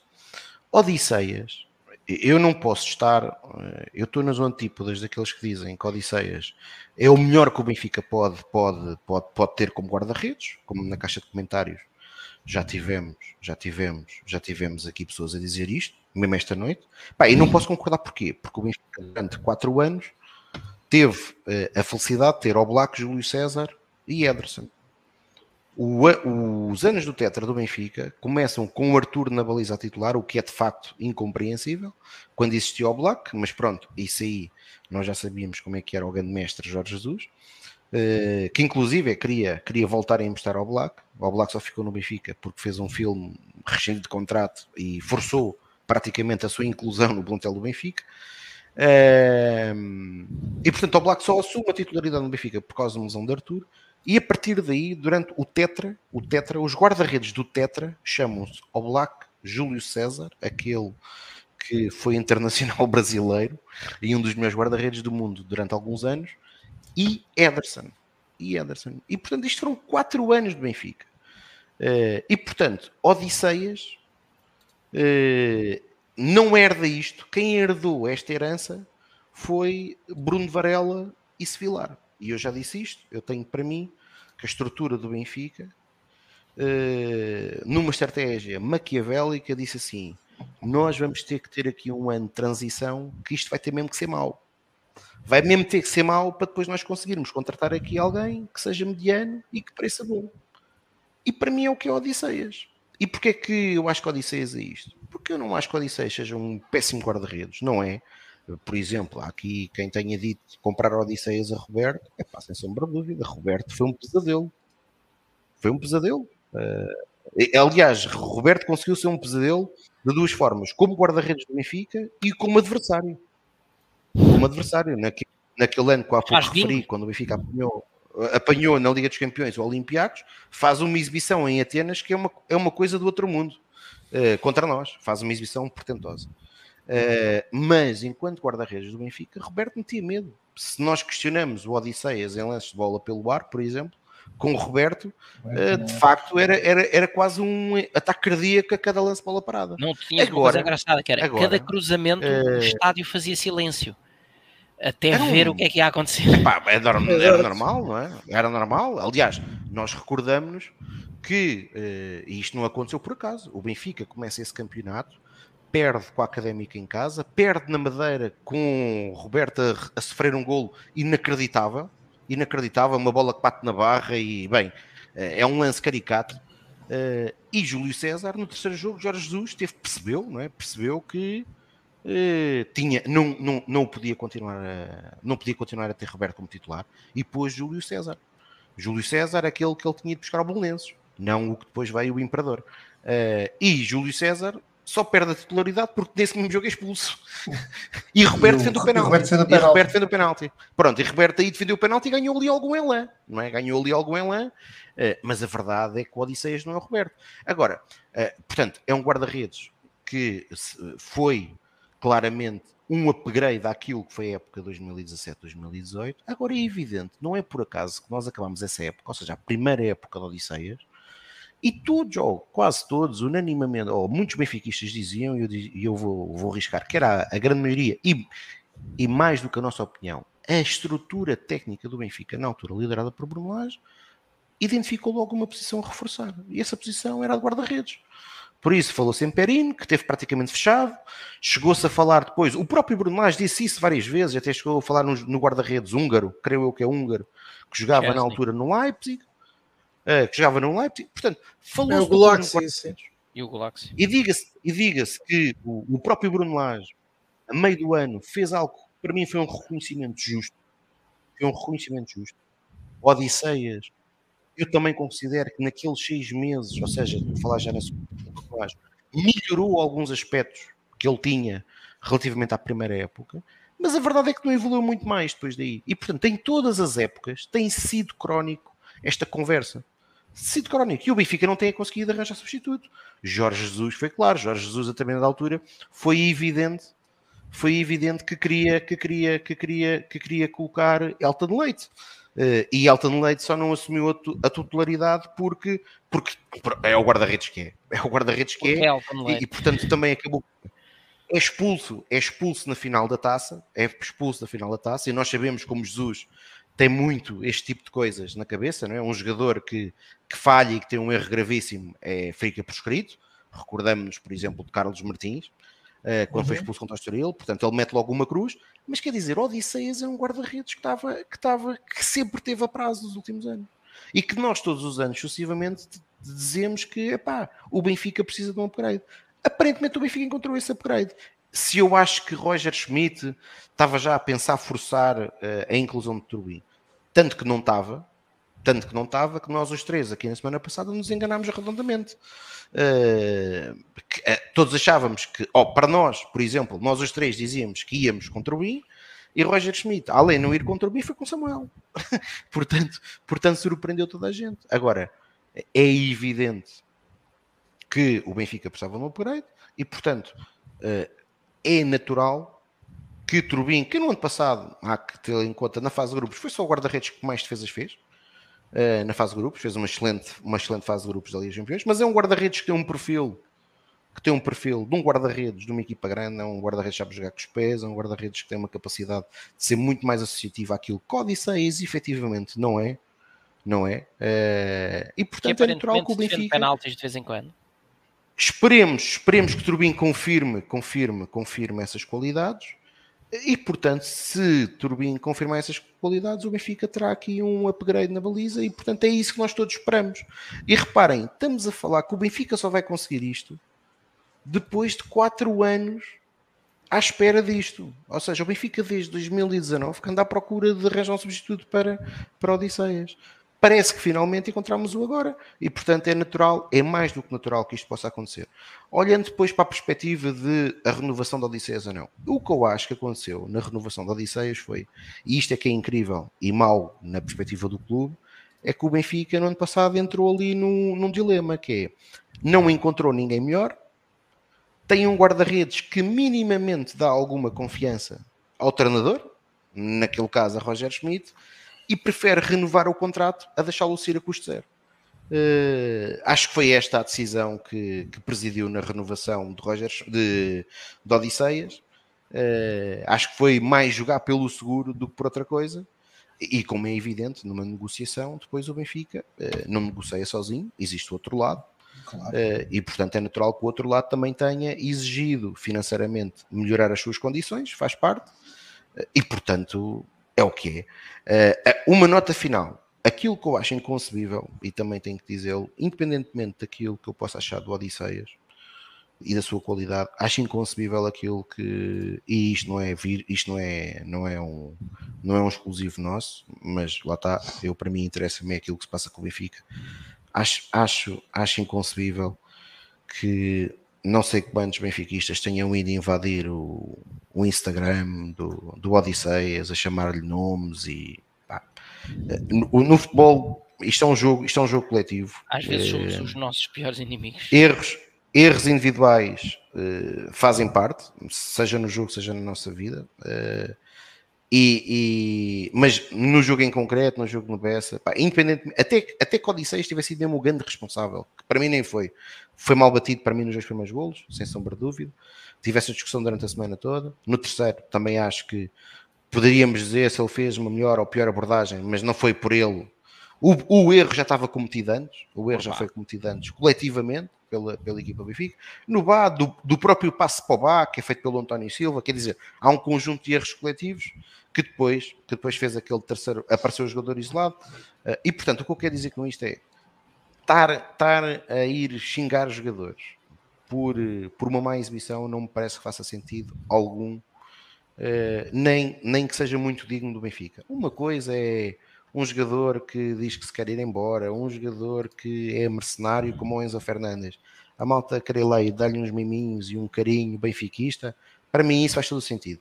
Agora, fazer isto a um jogador que, aos jogadores, por exemplo, como aconteceu no ano passado, embora eu até acho que é mais culpa da estrutura, quando em Chaves se recusaram a ir ao, às bancadas, e eu aí volto a dizer, é culpa da estrutura, é a estrutura que tinha que dizer aos jogadores que tinham que ir ali, que tinham que ir à bancada, que tinham que ir só aos adeptos, mas pronto, um gajo não pode exigir isto quando na estrutura o homem mais perto do balneário chama-se Luizão, que enquanto capitão várias vezes se recusou a fazer, a, fazer esse papel.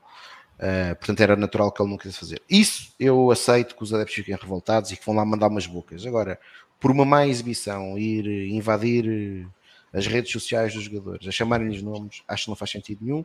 Agora, é evidente que Roger Schmidt é pago para tomar decisões. Neste momento, o Benfica uh, tem, na minha perspectiva, uh, uma, uma solução que vai ser um upgrade à baliza, e por outro lado, e isso também me parece evidente e eu aqui até posso questionar se fará sentido ou não, uh, mas parece-me mesmo que Roger Schmidt gosta de Samuel Soares. E eu estou a dizer, Olha, e agora calhar a minha opinião, estou, se calhar a minha opinião, por aí já a antevisão do jogo. Posso começar? Eu acho que o Samuel vai, vai jogar. Eu acho que o Samuel vai jogar. Uh, mas pronto, o Roger, o Roger deve ser uma caixinha de surpresas, mas eu acho que o, que o Samuel vai jogar.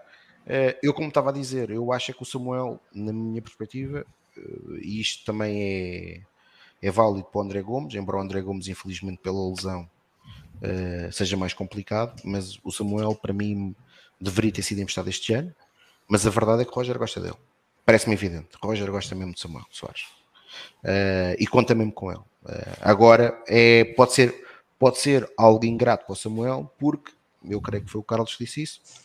Todos nós estamos aqui a perspectivar uma, uma que isto seja uma, uma transição. Uh, e portanto uh, veremos o que é que vai acontecer, mas também, também há aqui uma coisa, o Carlos dizia há pouco que ah, os jogos e tal podem não ter, podem não ter, estes próximos jogos não são de grau de dificuldade muito elevado. Pá, isto é futebol. É? E às vezes é só teórico. parece de grau de dificuldade. É como tu dizes, pode não, acontecer. É só teórico, não é? Claro. Pode acontecer. E se pode? Samuel, e se Samuel corresponder, pode corresponder aquilo que o Roger já, no, já nos demonstrou no passado é que ele mantém a aposta. É que ele mantém a aposta. Uh, e portanto eu acho que é possível isso acontecer. Uh, que, que, Samuel, que Samuel, que Samuel vá, que Samuel possa ser uma aposta. Veremos. Eu, eu tenho para mim que no sábado uh, será Samuel titular. Acho que no sábado vai ser um jogo difícil. O Gil Vicente começou o campeonato muito bem como goleada. É uma equipa é um, que parece-me que irá fazer um campeonato tranquilo. Uh, foi fazer a Guimarães um bom jogo, que acabou por perder no, nos finais do, do, da partida, uh, mas é uma equipa interessante uh, e que certa, foi um dos jogos mais difíceis na reta final do campeonato do ano, da época passada para o Benfica. E, e, e, foi um jogo bastante duro, só conseguimos o vencer na segunda parte. Mas creio que o Benfica irá, irá apresentar-se com Samuel. Com a defesa será, será a mesma. Tenho curiosidade para saber o que é que o que é que ele irá fazer com Ristic, mas arriscar-me a dizer que irá com Orsens. Uh, foi com Orsens, sem Jurasek.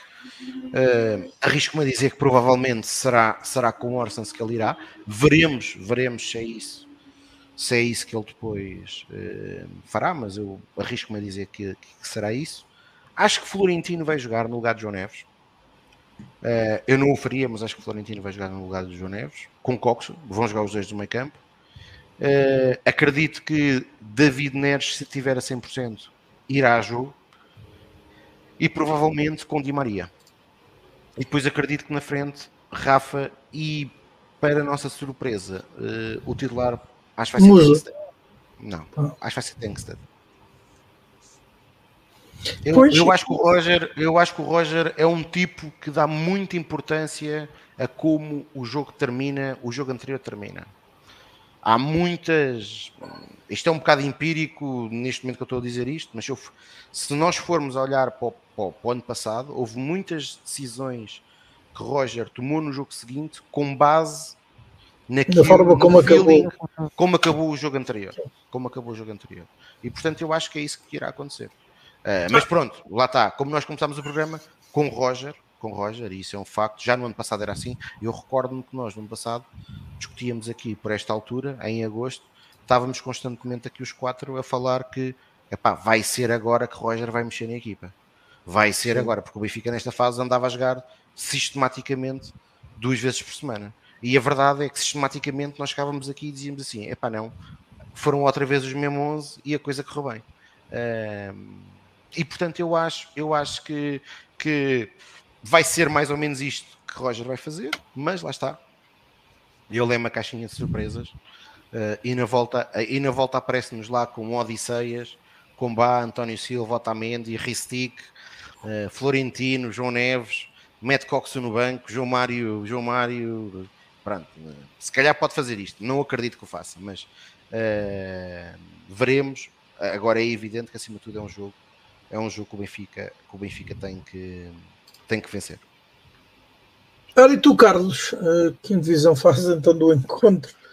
E se achas que se calhar uh, uh, Roger Schmidt volta à sua tendência mais conservadora e, e se calhar faz isto Tiago acabou de dizer, regressa aos Lacodimos. Eh, não, isso, eh, não, não creio que vá tão longe. Primeiro ponto, aquilo que eu quero do jogo, que é ganhar.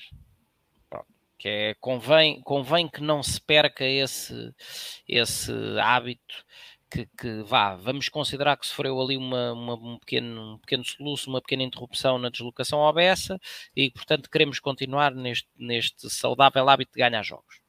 Esse para mim é o princípio fundamental. Um, sobre o tema da, da baliza uh, e porque uh, com dois nomes um, cimento aquilo que é a minha opinião, e esses dois nomes são João Neves ou António Silva, e pela ordem oposta, uh, acho que Samuel Soares tem a titularidade garantida para este jogo. Continuo a dizer, como já disse há pouco, que acho que é um, é um processo uh, em curso. Uh, a entrega da titularidade da equipa da, da baliza do Benfica a Trubin, mas no imediato, uh, porque uh, o jogo correu bem, porque Trubin ainda continua, apesar de tudo, a ter pouco tempo com o grupo e com as mecânicas do grupo.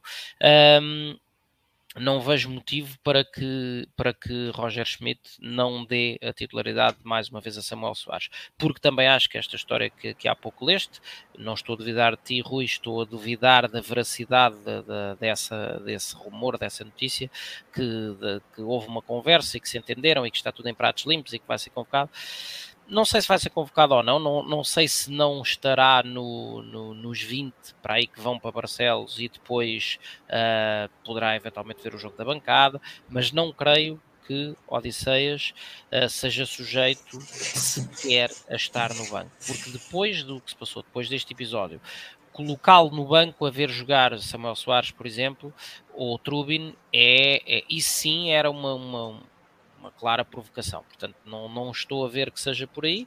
Acho que, acho que a Odisseias vai continuar de fora das opções técnicas um, e acho que vai ser Samuel Soares a jogar. Na direita Bá, uh, Otamendi e António Silva. Gostava de ver Ristich, mas confesso que depois, de, depois desta, desta decisão de Roger Schmidt no, na recepção à Estrela da Amadora. Não tenho, não tenho fé que isso aconteça um, e com o Jurasek de fora é provável que uh, Orsens volte a ocupar o lugar ou então que, que, que Roger Schmidt nos presenteie com algo mais improvável, como uh, conceder uma oportunidade, por exemplo, a Rafael Rodrigues ou coisa parecida. Uh, mas não vejo, não vejo que Ristich vá jogar. Uh, Olha, não, não, estou. Não Deixa-me interromper só por causa de uma coisa. Diz. Eu por acaso disse isso no domingo, num, a falar com o Malta que pôs essa hipótese do Rafael. Eu acho que aquilo que ele fez ao Recife fez ao Rafael, até porque o Rafael, por exemplo, naquilo que foi uh, a justificação que ele deu para a opção do Orsens, o Rafael é um jogador que faz isso.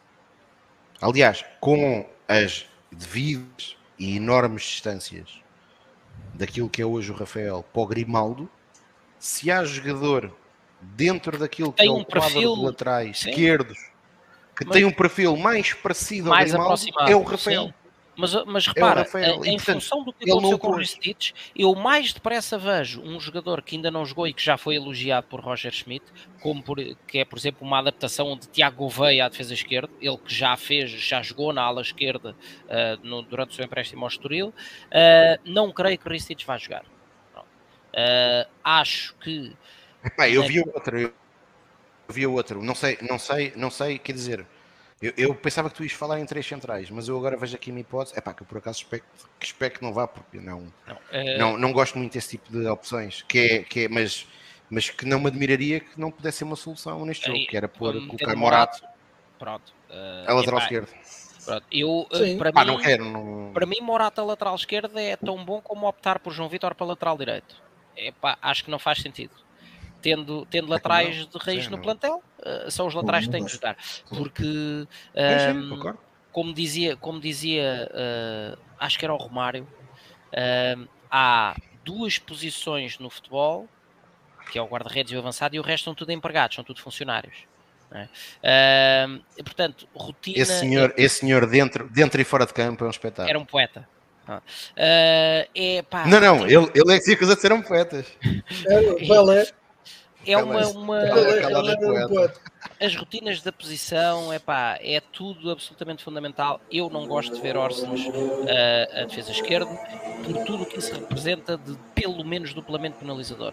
Perdes um dos melhores médios do Benfica como médio uh, e ganhas um medíocre uh, defesa esquerdo e depois, se ainda por cima associares a um João Mário que também não tem a potência para defender como anterior esquerdo, estragas a ala. Portanto, é, é um pelo menos duplo, potencialmente triplo problema a opção de, de Freddy Corsens para a defesa esquerda. mas não me espantaria que fosse por aí. Um, sobre a dupla do meio campo, uh, acho que vai começar a ficar difícil para Roger Schmidt não apostar em Florentino, uh, mas não me espanta nada que ele repita a dupla Coxu e, e João Neves. Uh, Di Maria terá lugar cativo no, no 11. Um, para uh, e Rafa no apoio ao avançado e portanto sobram aqui as duas, os dois pontos quentes da questão. Se optar por uma outra solução para defesa esquerda, uh, acho, acho, que Neres, acho que Neres não vai arrancar a titular, diga-se. Seja pela questão da gestão das poupanças, seja para não parecer uh, que está a dar, a dar uh, razão às pressões. Uh, acho, portanto, acho que merecia pelo que tem desempenhado futebolisticamente, mas uh, não creio que vá por aí. Portanto, se, se houver outra solução para a defesa esquerda, então um, sairá João Mário da equipa e Orsnes ocupará o lugar onde mais tem rendido, uh, que é de interior esquerdo. Uh, caso contrário, à partida jogará João Mário. O que leva depois a, ao último lugar que sobra, que é o lugar de avançado eu não sou adepto da tal solução do, do a frente móvel com a Rafa no apoio a Neres ou Neres no apoio a Rafa ou o que quer que seja. Uh, aliás, a Supertaça foi uh, ilustrativa disso. O Benfica precisa da presença que um, que um avançado uh, de raiz dá, traz ao desempenho, aos movimentos coletivos. Nem Artur Cabral, nem Tengsted serão terão as, as, as, características para serem eh, o nosso primeiro defesa, não é? aquele trabalhador incansável que Gonçalo Ramos era e, e agora é, mas noutras paragens. Um, e tudo o que isso trazia em termos de, de, eficiência e de consequência de subida no terreno em bloco de, de toda a equipa, nos tais movimentos que falei aqui tantas vezes, uh, de blocos pressionantes, uh, basculando consoante a, a, zona do campo onde tivesse a bola. Um, acho que pode haver esse joker de, de, de Tankstead em função de ter desbloqueado o jogo, ter, ter marcado o gol, uh, poder ser uh, poder ser o titular, mas eu creio. E é o regresso de Musa. O regresso de Musa é uh, a opção mais provável. E digo porquê. Principalmente por duas razões de fatores. Primeiro, pelo, pelo entrosamento maior que tem, que tem com a equipa face a Artur Cabral, que ainda está em processo de integração à procura do seu, do seu espaço, e segundo, porque uh, ficou um cheirinho em injustiça no ar com a expulsão de Musa. Não que eu, que eu acho que o lance não era para expulsão, o lance é para expulsão, apesar de não haver intencionalidade. Ele tem o azar de pisa na bola e, e quando o pé resvala na Mas, bola, Carlos. vai direto ao tornozelo do outro rapazinho. Carlos. Mas o que é certo é que eh, Musa vê-se expulso num lance em que, repito, é para expulsão, mas não teve uh, intencionalidade nenhuma de, de, de, magoar, de prejudicar um componente. Mas deixa-me fazer uma pergunta. Diz? Deixa-me fazer uma pergunta. Tu estavas a dizer que não, e queria te fazer uma pergunta. Quero-te fazer uma pergunta. Sim, sim. Tu estavas a dizer que não, é, não és apreciador de, de jogar sem ponta de lança. Uh, embora, atenção, eu quando disse que o Benfica pode jogar com isso, nem é uma opinião pessoal, é, é aquilo que Roger não, no é passado factual, já, já fez. Mas, mas, já fez, já fez. É por isso que eu pus essa hipótese. Mas a minha pergunta é: tu achas que o Musa no Bessa tira a parte da expulsão? Um, teve bem? Não, não, acho que fez, acho que fez uma exibição no, no tempo que jogou, no tempo que jogou. Ah, sim, acho que fez, no tempo em que esteve em campo, acho que contribuiu com um pouco uh, para, para uh, aquilo que é a produção do coletivo. Mas, uh, mas aqui, mas naquilo que é, volto a dizer a mesma coisa que disse há pouco quando comentei a, a sensibilidade, digamos assim, do, de, do caso de Vlaco Dimes e aquilo que são as declarações de Roger Schmidt. Parece-me posso estar enganado, mas parece-me que uh, Roger Schmidt terá essa sensibilidade na gestão, mais do que a produção desportiva, na gestão do atleta, na gestão da pessoa, do ser humano que está ali, uh, esse, esse cheirinho em injustiça uh, com a expulsão de Musa uh, poderá ser muito provavelmente um dos argumentos que, na minha opinião, poderão levar Roger Schmidt a decidir em favor de, do, do, avançado. E, portanto, uh, aquilo que eu acho que é mais provável, não estou a dizer que era a opção que eu tomava, aquilo que eu acho que é mais provável é que Musa volte a ser titular. Uh, Tengsted Uh, apesar de ter desbloqueado o jogo, acho que está em terceiro lugar né, nessa hierarquia, porque, pelo estatuto, pelo preço, etc., uh, Arthur Cabral será uh, a segunda mais provável opção, na minha opinião, para o lugar de avançado. Mas, fechando o comentário, acho que vai jogar Musa de início. Ora, por fim, Pedro, a tua antevisão do encontro. Bom, se eh, concordas, primeiro... e se concordas com as equipas que o Tiago e o Carlos avançaram? Primeiro que tudo, é um Benfica, todos nós queremos um Benfica que entre em campo autoritário, dominador, um, que consiga demonstrar uma melhoria uh, exibicional, tendo em conta os últimos jogos, e acima de tudo que ganhe o jogo. Portanto, que é, nesta fase é muito importante ir emilhando os três pontos, porque eventualmente as rotinas e a dinâmica de jogo onde onde melhorar com o tempo, portanto, a qualidade e a, a nota artística onde, onde lá chegar. Roger, o Orsens na esquerda com o Ristic disponível baralhou as contas todas, portanto. Pois, o Totobola tá agora está muito mais Totobola complicado. ficou muito complicado. Eu não me admirava nada que o Roger apresentasse o mesmo 11 em Barcelos que apresentou contra o Estrela Também é possível, não, ganhamos. Não me admirava nada. Mas eu acho que também Roger consegue perceber que, que houve ali coisas que não correram muito bem. Um... Deixa-me só dar uma nota. Tendo em consideração o que eu disse há pouco, ele na primeira parte, no jogo com, com o Porto, correu claramente mal. Nós falamos aqui. E ele depois, no Bessa, pôs exatamente a equipa da segunda parte do jogo. Sim, sim, sem dúvida, sem dúvida. Pois, sem dúvida. a tal sim, equipa sim, que terminou bem, que terminou, terminou muito bem, claro, claro. Bem, sim, terminou bem, terminou bem. Eu acho que ele agora não vai se calhar ser tão radical, ou pode não, pode não, ou pode não fazer exatamente o mesmo, mas acho que ele, a segunda, ele percebeu que a segunda parte deste jogo foi melhor do que a primeira parte. E acho que aquela substituição do João Neves não foi inocente. Não foi inocente. Eu acho que vocês ser... sabem qual é a minha opinião sobre o João Neves. Acho que foi Agora pode ser a questão do cartão. Pode ser a gestão do cartão que tem sido frequente. Eh, não, ele faz não falamos disso. Era só o João Neves que tinha cartão. É... Mas, pronto, não mas acho que não. Ele tem, ele tem feito esse tipo de substituições de jogadores, eh, principalmente o meio campo, é verdade, estão amarelados. É verdade, sim, senhora, é, é, a zona um, da guerra, não é? Claro. Aliás, Isso. aliás, eu acho que o Ristic, eu acho que o Ristic, bem, nós não sabemos porque não estamos na cabeça dele, mas eu acho que o Ristic na supertaça sai por isso. Sim, sim, sim. Porque também... defensivamente não sim, foi. Sim. Defensivamente não foi. Também defensivamente, se estávamos a ser comidos era pelo lado direito, não era pelo lado esquerdo, bem pelo contrário. O lado direito é que foi o nosso, o nosso problema na supertaça. Eu acho Portanto, que ele vai jogar com o Samuel. Eu acho que o Samuel também vai, vai ser titular outra vez. A, esquerda, para mim, é se jogar, se jogar o Orsens, há probabilidade do Neres ser a titular na esquerda. Acho que sim é bem possível, até porque Orsens acaba por dar alguma, alguma força defensiva que Neres não, não, não terá. Um, mas se quiser dar uma, mais outra, outra oportunidade a Ricic, acho que será o Orsens o, o titular na, na, no lado esquerdo.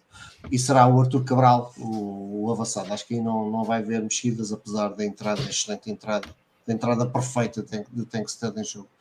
Portanto, honestamente, não consigo não consigo ter então, opinião então, sólida deixa em relação ao lateral esquerdo, mas vou só, dizer Ristic e Orsens. Oh, para mim, deixa-me completar a pergunta do Tiago Abcado. Ristic e Orsens. Os amarelados eram João Neves e João Mário por protestos, aos 44 no, no intervalo. Certo, mas eram dois, não era ele não tirou o João Mário, por exemplo. Certo. Não, eu só estava Manteve a o João Mário, o João Mário mais à frente. Mas, mas sim, o João Mário, uh, uh, o, a probabilidade de um segundo amarelo por uh, jogadas intensas é mais baixa do que de João Neves. Neves, claro, claro. Está bem, mas o João Neves, por exemplo, mas olhando para aquilo que foi ano passado, o João Mário já foi mais expulso mais vezes no ano passado do que o João Neves, que nunca foi. Certo. Até por é protestos, o João Mário foi expulso. Portanto, e, e quando mas sim, eu entendo, eu entendo o vosso ponto. Eu entendo não sei quê, que é o amarelo mais Eu entendo o vosso ponto. Pode, pode ter sido, pode ter sido uma mera gestão de, de cartões, mas eu acho que uma Sim, substituição já pode estar ali um sinal qualquer de, de ser o Já. Florentino. Também é um, também é Eu uma acho claramente o Coxu, é o Coxu é um homem que não vai sair. E acho Sim. que ele ainda não está agradado com aquilo que está no meio campo. E acho que o Coxu não sai. Acho que isso parece-me evidente. Sim, também. Ahm, pronto. Ah, Agora, ma- mas, ó Carmo, só, só, só, só para perceber, portanto, tu achas que vai jogar a defesa habitual o, com, com o Samuel, Orsens à esquerda, o Ristic à esquerda e o Orsens no lugar de João Mário, é isso? Sim, sim. Ok. Tu, tu achas, não, não, leves a mal a pergunta em jeito de provocação, tu achas ou tu queres que seja assim? Não, não, acho, acho, acho. Tu Acho. achas que depois do que se passou na recepção à Estrela vai apostar em Ristich para defesa esquerda? É isso? Epá, porque a outra a, a opção será outra vez pôr o Orsens a, a lateral esquerdo. Epá, Certo. é tão. Acho que não correu assim tão bem, não, não sei. Lá está, é- foi uma opção que com- pá, baralhou-me completamente. Eu, Mas achas que ele acha que não lhe correu bem? se eu acho. Epá, eu acho que sim. Eu acho que sim. Até, até pela forma como, como ele se justificou. Que correu bem. não, não- ele justificou da- das características que ele achava que o jogador lhe ia dar. Não, Pois, mas não, é isso, Não mas- parece que ele tenha dito, ah, eu acho que correu muito bem. Ah, ok, ok, ok. tá bem. Percebes? Já percebi. Já percebi, já Ah, percebi. mas é possível. É Como eu disse, não, não me espantava nada que ele pusesse o mesmo 11. Ele não mexeu, não é? Ele, o Orsens joga o jogo todo. O Quem sai é o joga o jogo todo. Sim. Quem, quem, Ah, quem- portanto, Mas não, eu estava a dizer isto porque eu achava que tu ias dizer que ele ia jogar. Pelo menos, pelo menos tu, quando estavas a justificar, acho que ias dizer Orsens a lateral e Neres à esquerda. Eu acho que era isso que tu ias dizer. Também pode ser, não. Também, também acho que é- essa possibilidade pode ser. Se o Orson jogar a lateral, eu acho que a, titularidade do, do Neres pode ser uma realidade. Bem, vai ser um Ah, jogo, se fosse sim, mas- muito a partido. Mas pronto, é. não sei, Como digo, Não, a opção dele. repara, de eu não acho eh, possível, o mas Orson a lateral esquerda- esquerdo. Orsens a defesa esquerda adaptado e um Neres à frente dele que tem aquela apetência que nós sabemos para defender, perigoso também. Mas, mas Sim, essa é outra, essa é outra Mas a questão questão. é que o Orson, o Neres. Orson, taticamente, se o treinador dá-lhe a- dá-lhe a missão taticamente de, de fazer Sim, defensivas, etc., acho que ele cumpre. Em em termos da missão defensiva em si. Portanto, não subir, não, não deixar aquele lado. Sim, ofensivamente não- o Neres à esquerda, teoricamente, Ah, é, Mas dá, mais, dá mais a ala do que o João Mário. pode ser também um pouco por aí, mas pá, não sei. Foi, é uma opção, uma opção que lá está, a mim baralhou-me completamente. Estando o Ristic disponível, escolher o Orsens, que, que agora não- não consigo mesmo ter uma opinião firme para hum, ter uma convicção firme, porque é sempre estamos aqui na base da- das convicções e do, e do suponhamos. Ah, mas ah, lá está. Minha aposta vai ser Ristich, lateral esquerdo, mais uma oportunidade de Ristich fazer a vontade ao mal eh, e o Orsens na frente. se fosse essa opção, para mim tem uma vantagem. É que tu jogas com Di Maria na direita, pé trocado, tem mais alguma probabilidade de fletir para dentro e pelo menos dás largura do lado esquerdo. Porque o problema de, de- de um 11 como aquele que aconteceu com o Estrela é que ninguém dava largura. né? Claro, Toda a gente certo. vinha para o meio. E aí é trazer a bola e É, os vinha jogadores para todos para a zona mais inflacionada do terreno. né? Eu, eu aqui já me cansei das vezes em que disse que o futebol do Benfica, nomeadamente contra blocos baixos, precisa de largura. Precisa de duas coisas: precisa de remates de meia distância e precisa de largura. Precisa de abrir o harmónio. E quanto mais afunilam, mais facilitam a tarefa a quem defende. Ele, é ele, ele, ele, ele não, ele não vai jogar, ele não vai jogar desta forma, isso nós já percebemos, mas o Benfica hoje, eh, bem, no ano que jogou também tinha, tinha jogadores que até também podiam fazer isso, mas acho que neste momento, com as soluções que temos na defesa, eh, nós tínhamos capacidade para jogar com três centrais. Com Otamendi no meio, Morata à esquerda, António Silva à direita e com dois 3-4-3? alas. Com, com, pá, com, com dois alas que não eram alas, era com, 3-4-3. sem E é- preocupações E defensivas quem eram os teus alas? Para e, com dois, e com dois gajos no meio campo. Sim, Ah, eram punha o Neres 3, e punha o 4, 3, mas punhas quem? Neres e Rafa, Neres Rafa, Neres Rafa.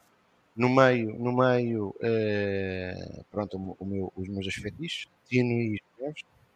E depois à frente jogaria com o Coxo eh, e, e com, com Eh, não te ouvi, desculpa. Coxui? espera, três centrais, dois alas, Três, três né? centrais, dois alas, duplo pivô, portanto 3, 4, 3. dois homens no meio, Mais dois. e à frente, Coxo, Rafa, Rafa e Di Maria. Ou seja, sem avançado. Puro, entenda-se. Sem avançado. Sem avançado puro. Uau! Ora, hum, Então, mas eh, Pedro. qual era o, o quarteto do meio campo? Tens o duplo pivô, que seria o Florentino e o Neves, e depois Sim. jogavas com quem nas alas? Neres e Rafa. Neres e Rafa Na prática era já E com- depois o trio da, o trio da frente, Di Maria, Depois Coxu, Di Maria. Coxo e Rafa. Cabral. Ah, Não, Di- é o Rafa outra vez. E Cabral, sim. Ah, Não, não, ah não. Sim, e o então, então tinhas ponta de lança, ok. Sim, sim, sim. o Cabral. Não era bem um co- um 3-4-3, era um 3-4-2-1. Vá, Sim. está bem. Mas gostava. que- pá, mas ele não vai fazer isso, atenção. Acho que tínhamos jogadores para ele poder fazer um. Ou, se ele quisesse, se ele quisesse. Aliás, acho que no Bessa, ao contrário daquilo que a mal. Quando nós jogámos com três centrais no Bessa, foi o melhor período do Benfica. E não foi uma questão, a malta fala, eu li muitos comentários, ah, foi muito na crença. Mentira, não foi na crença. Não, acho, Acho que, que tivemos uma coisa boa. Acho que tivemos uma coisa boa. E mesmo com o 2 a 2 isso aconteceu. E até torna a coisa mais injusta. eh, como acaba. Mas pronto, é o futebol. Que acho, acho que o Boa Vista, por incrível que pareça, e, e isto eu até gosto do Petit, eh, mas acho que o Boa Vista eh, fez algo que é muita mentalidade muitas vezes do treinador português. Que é empate ao jogo, tá, ou seja, corre tudo bem, vê-se a jogar com mais um, e no minuto imediatamente a seguir faz o empate. Com 40 minutos para e jogar. devia vir para Ou cima, com- né? E pode vir para cima, não é? Pode vir para E cima porque.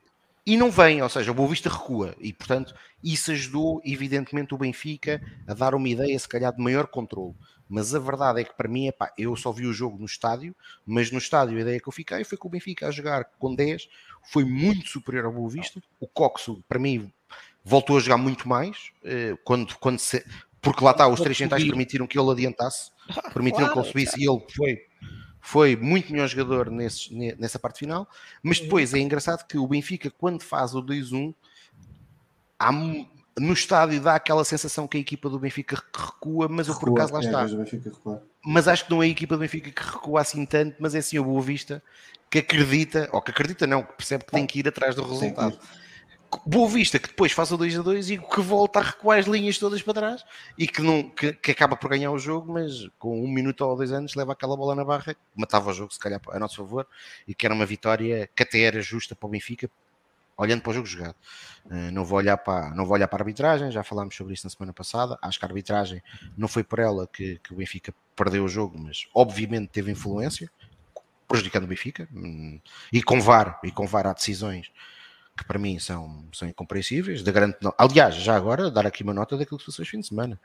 Uh, é inacreditável como é que o árbitro marca aquela grande penalidade contra o Benfica. Uh, é- é- eu gostava, já agora, eu gostava que o Benfica perguntasse, porque os dois primeiros jogos do Benfica tiveram decisões no mínimo estranhas da equipa de arbitragem, e já não vou ao jogo no Supertaça. No jogo do Supertaça uh, foi o VAR que safou a exibição de Luís Godinho, porque se nós formos a olhar bem, se nós formos a analisar o jogo da arbitragem da Supertaça, há um lance de Rafa que aí não é culpa de Luís Godinho. Uh, quer dizer, por um lado é culpa de Luís Godinho porque não deixou seguir o lance, que assinalou logo, logo fora de jogo, Sim. do Rafa, sim. na primeira parte, que nós ninguém percebeu se estava ou não fora de jogo. Na segunda parte, uh, na segunda O parte, gol? A, expulsão, a expulsão de Pepe só existe por causa do VAR. VAR? Só, e o golo só, só é invalidado, o golo do causa do Porto, por causa do VAR. Sim, mas tu vês, por o, João vês Pinheiro, os, por caso os contrário. primeiros 20, 25 minutos com aquele concerto da Pito, percebeu-se logo que aquilo ou acabava 7 para 7, ou que ele ia ter que Não. mudar a meio e borrar a pintura toda. Não, e ao Carlos, e ao Carlos, e, e estás-me a ajudar a ter uma coisa que falámos há pouco. Naquilo que são decisões que o VAR não pode intervir, ou casos amarelos, não é? Que não são vermelho, aquele Certo. lance do Ristic, que é uma andota, que o Ristic não faz falta para cartão amarelo sobre o Otávio, o Ristic é amarelado sim. por um lance que de facto não acontece. No Bessa, no Bessa temos uma grande penalidade a nosso favor, acho que é indiscutível, uma mão da bola claríssima, não aquilo que se passou agora no Geral da Amadora, o, nem o árbitro, nem o VAR eh, eh, sancionaram, e, e tivemos o lance, e tivemos o lance, e tivemos o lance do, do da, da, da, expulsão do Musa, que eu acho que é, que, é, que é bem expulso, mas o critério evidentemente não é igual, tendo em consideração aquilo que se passou na primeira parte. E se na primeira parte o árbitro tivesse tido, exatamente, aos 10 minutos o Benfica estava já com mais um, o que era completamente diferente jogar com mais um a partir dos 10 minutos. E agora tivemos este lance, o, o, o, o lance da grande penalidade ao Florentino, epá, que teve que ser o VAR a salvar, a, a salvar a, honra, a honra da arbitragem, porque é ridículo. O ridículo. E está aqui braços, o Rui Costa né? a falar sobre o lance do Paulinho. Epá, eu do lance do Paulinho, eu do lance do Paulinho, eh, eu para já quero dar aqui uma nota aos dois treinadores, tanto ao Ruben Amorim como ao Felipe Martins, porque acho que tiveram muito bem. Uh, a, a falar sobre isso, a falar sobre isso, porque obviamente eh, e condenaram a situação, mas para mim o lance do Paulinho, evidentemente que é grave, mas para mim mais grave, e já o digo isto desde a época 2021, 2022, e mais malta ao servir o Benfica, por exemplo, inclusive pediu à direção do Benfica para questionar a arbitragem sobre isso. Que é, nós, ninguém hoje, em Portugal pelo menos, sabe como é que é definida a linha de fora de jogo quem é que certificou a tecnologia? Porque aquilo é tecnologia, não é? Aquilo é traçado uma linha, mas é uma tecnologia. É, é, a linha é traçada baseada em tecnologia. E, portanto, nós não sabemos quem é que certifica o sistema, quem é que fez, quem é que não. Não sabemos, pelo menos nós, enquanto adeptos, não temos essa, essa, essa informação. Uh, e portanto, tu, tu não conseguiste uh, certificar a... o sistema da contagem eletrónica dos votos e querias certificar a colocação das linhas do VAR? É pá, queria, claro, queria, é. claro, claro que Eu também queria. Claro queria. Eu também queria. Mas, mas, mas, claro que queria. Ambições então. medidas, pá. Ambições mas, medidas. Ambições tolas. não. Mas claro que, mas, não, mas, mas nós questionámos a direção do Benfica Brasil. Porque acho que faz sentido, quer dizer. Eu fiquei a perceber, repara, eu por acaso fiquei a perceber, eu não, eu, agora fora de brincadeiras, porque esta, esta questão do Rui Costa é muito pertinente. Eu fiquei a saber, e até é pedagógico, só que eu gostava de ter sabido isto antes eu fiquei a perceber que, pelos vistos, quem traça a linha é o, é o VAR. Sim. Quem traça a linha, é aparentemente, é o VAR. É que escolhe o ponto. Eu não, eu não sabia, pá, não sei se é, é, um, é um processo de duas etapas. É, primeiro, observação do jogador que executa o passe para escolheres o frame exato em que deves parar a jogada, é, que é, o, é exatamente em que a bola sai do, do pé, e depois fazes o out, voltas à certo, imagem em grande plano e vais escolher oh, Carlos, a parte mais adentrada mim, do jogador, desculpa só, possível de jogar a bola. Pronto, e é aí Pronto, que a porta Carlos, torce o rabo mim, quando mim... se esquece uma esteira deste tamanho oh, o rapaz calça só 50. Ó oh, oh, Carlos, mas para mim esse processo, para mim esse processo, eu tinha na minha cabeça que esse processo, embora uh, lá está tecnologicamente ninguém nos dissesse quem é que faz o quê, mas eu tinha para mim que esse processo era feito sem intervenção de qualquer vídeo árbitro. Ou seja, o ah, vídeo árbitro, na, na prática, na prática e a ver imagens. Ou seja, toma, a tecnologia está-te aqui a dar isto. Toma, está aqui. Estás a ver? Ah, e não, o gajo olhava para aquilo e dizia: não. Sim, senhora, é, fora de jogo. Tens, quando tens o sistema já de realidade virtual, como tens na Liga Espanhola e como tiveste no Mundial, em que tens Pronto, 27 mas era ou 28 tava... câmaras a modular em 3D todos os mas, espaços do campo. Mas era aí, mas eu, eu, aquilo que eu esperava é que o vídeo árbitro, neste tipo de lances, no lance do fora de jogo, em concreto, estamos aqui a falar do fora de jogo, limitava-se limitava a olhar para as imagens, estás a ver? Ok, Sim. a imagem é esta, é clara. E para mim é. aí, para mim para aí era decisivo saber, e continua a ser decisivo, quem é que traça a linha, como é que ela é traçada, como é que ela não é tecnologicamente. Não, Depois, tecnologicamente caso, é o técnico das imagens por indicação do vídeo árbitro. Não, está bem, é Rui, está bem, certo, está bem, estamos a falar, está bem, Rui, mas está bem, Rui, imagem, certo, Rui, Certo, mas eu pensava que o árbitro, que o vídeo árbitro recebia as imagens já com a linha traçada. Fiquei a perceber não, que não é assim. Não. Fiquei a perceber que não é assim. Pronto. Mas eu, quando falo aqui em auditoria, eu preciso saber o, o, o que é que o técnico faz. Como é que o técnico, qual é o software do técnico para ele fazer aquilo? Onde é que aquele, aquele software está certificado ou não? Dou-te aqui um exemplo que não tem nada a ver com futebol. Para se passar faturas eletrónicas, não é com qualquer software que passa. Sim. Claro, Concordas comigo, Carlos? Claro, não é qualquer da DGCI. Pronto, era isso. Pronto, era isso que eh, era importante perceber, percebes? Na minha, relativamente à tecnologia em si. Uh, neste caso em concreto, pronto, fiquei a perceber que afinal de contas até o árbitro Uh, até o árbitro é o, é, o, é o auxiliar que é o auxiliar, não, é o VAR que, que, marca. Mas, portanto, claramente, olhando só para aquilo que é o Benfica, nestes três jogos oficiais há, há uh, três arbitragens que duas delas foram uh, compensados erros contra nós com o recurso ao VAR, e bem, na supertaça e no jogo agora com o Estrela da Amadora, e houve um que fomos prejudicados, que infelizmente não foi só por isso, mas custou três pontos. Uh, e que são três pontos que obviamente são importantes no campeonato, porque até estarmos atrás uh, vão ser sempre três pontos decisivos. É verdade. Ora, avancemos para o último tema, a situação de uh, David Neres. David Neres não tem, não foi titular em nenhum dos três jogos, aparentemente está em gestão de esforço da parte do treinador. há então aparentemente o interesse do Zenit, mas de acordo com aquilo que uh, o próprio jogador disse em declarações à BTV, ao Bplay, uh, uh, a assinalar os 50 jogos oficiais que disputou, diz que independentemente do tempo que jogar a vontade dele, independente, mais concretamente, independentemente dos minutos que jogar, mantém-se focado, tenho, e passo a citar, tenho a cabeça no lugar e quero sempre desempenhar um bom papel. Em jogos minutos que jogar, vou estar sempre entrar, perdão, vou sempre entrar determinado a ajudar o Benfica e fazer os adeptos felizes. E diz que então eh, é uma tremenda honra completar 50 jogos em tão pouco tempo com uma camisola tão pesada como a do Benfica. E é, portanto, um motivo de grande orgulho para mim. Ora, um, Pedro, achas que estas declarações afastam de vez um, a possibilidade de David nascer do Benfica dentro desta janela de transferências, pelo menos? já temos alguns aninhos disto para sabermos que não podemos dizer uma coisa dessas, não é? Portanto, não estas declarações não afastam nada, mas também não aproxima nada. É, obviamente que, que ele, o programa da Benfica TV, o programa do, do, ao canal do clube, não ia, não ia ter outro discurso que não esse. Uh, vamos lá ver. Eu acho que o facto de um jogador estar, um, estar chateado por não estar a jogar é completamente diferente de querer sair, querer ser embora. Eu acho que uma coisa não tem nada a ver com outra. Acho que o jogador pode estar chateado, mas ter a missão de não, vou lutar, vou vou continuar aqui a, a, lutar para ter mais tempo, mais espaço, etc, etc, é aquilo que ele considera ser justo.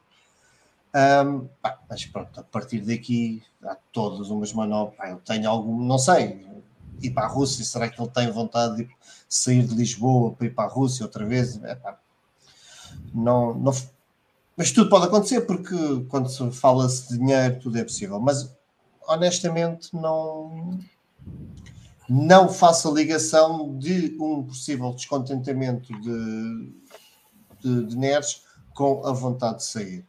Uh, se for verdade, e neste aspecto o jogador também sabe se é verdade ou não, se de facto Roger Smith está a fazer uma gestão de esforço e o jogador há de saber perfeitamente que não jogou a Supertaça porque estava tocado, uh, não jogou no Bessa porque o jogo teve incidências, um contexto muito, muito uh, particular e agora também contra o Estrela ainda há essa questão de esforço. Se isto, se isto for verdade e o jogador tiver perfeita consciência que eu quero acreditar, que estamos a falar de profissionais, portanto o jogador sabe que está recuperado de lesão, portanto, se calhar nem há problema algum. Se calhar nós estamos aqui todos a fazer uma questão de problema, descontentamento, etc., e não há problema nenhum, e as próprias declarações do, do, do, do Neres faz, farão todo o sentido e serão muito próximas da, da verdade. Um, mas pronto, respondendo à tua pergunta de uma forma clara, não, não, não descansa, não, não tranquiliza, porque acho que ele pode sair a qualquer momento com, com qualquer outro jogador. Uh, infelizmente é assim, ainda para mais que as maluqueiras que nós estamos a ver da, da Arábia Saudita, portanto, pode aparecer uma proposta e de, de repente e o jogador fica maluco com, com o dinheiro que lhe é, que lhe é apresentado e a coisa complica bastante e o mercado vai, o mercado da Arábia Saudita vai continuar aberto para lá de, de 31 de agosto, que pronto, vai nos dar mais, mais dores de cabeça. Um, mas acho que acho que Neres, enquanto cá estiver, e, e as coisas estão-lhe a correr bem, portanto, acho que ele também tem noção disso. ele tem noção de que quando joga está-lhe a correr bem, acho que ele também vai querer capitalizar esse, esse momento e continuar a, a conquistá-lo para ter mais tempo ainda. Portanto, não, não, não estou muito preocupado com, com a situação neste momento. Não me tranquiliza, não acho que tranquiliza, mas acho que também não, não me preocupa, por enquanto. Ora, e, e tu, Carlos, como é que fez a situação? David Neres?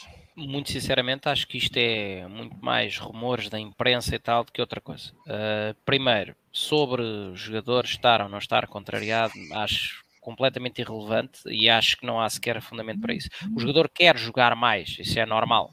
Uh, também vimos Di Maria dar um pontapé numa garrafa d'água quando foi substituído. Os jogadores querem sempre jogar, mesmo quando estão completamente rotos, exceto quando estão lesionados e pedem a substituição, mesmo quando estão todos rotos fisicamente, querem sempre jogar porque faz parte do seu espírito competitivo achar que é o lance seguinte é que vai ser aquele em que vão conseguir fazer a diferença, etc. Portanto, o jogador quer jogar mais e, e quando tem jogado tem-lhe corrido bem, o jogador quer jogar mais, acho perfeitamente normal transformar isso num descontentamento, numa vontade de sair, epá, acho que é absolutamente ridículo. E mais ainda, pelos valores que se falam. Eu só não dou o assunto como totalmente encerrado, porque, como o Carmo disse, é um facto, primeiro o mercado está aberto até 31 de agosto e depois é mais ainda uns 20 dias, ou que é lá de, da Arábia Saudita, que tem estado a comprar tudo o que mexe. Um, o jogador tem cláusula de rescisão de 100 milhões de euros ok? Uh, como, como é dito aqui também num, num comentário, ele sai da, e bem, sai da Ucrânia na altura por causa do conflito e agora ia voltar para um país diretamente envolvido no mesmo conflito militar, também não me parece. Um, o jogador tem cláusula de rescisão de 100 milhões de euros. Se estivéssemos a falar de, de ver clubes, fossem eles da Arábia ou não, com propostas ali de 80 milhões para cima, eu ainda acho que faria sentido uh, dar, dar eh, palco a, este, a, estes rumores que, que o fossem.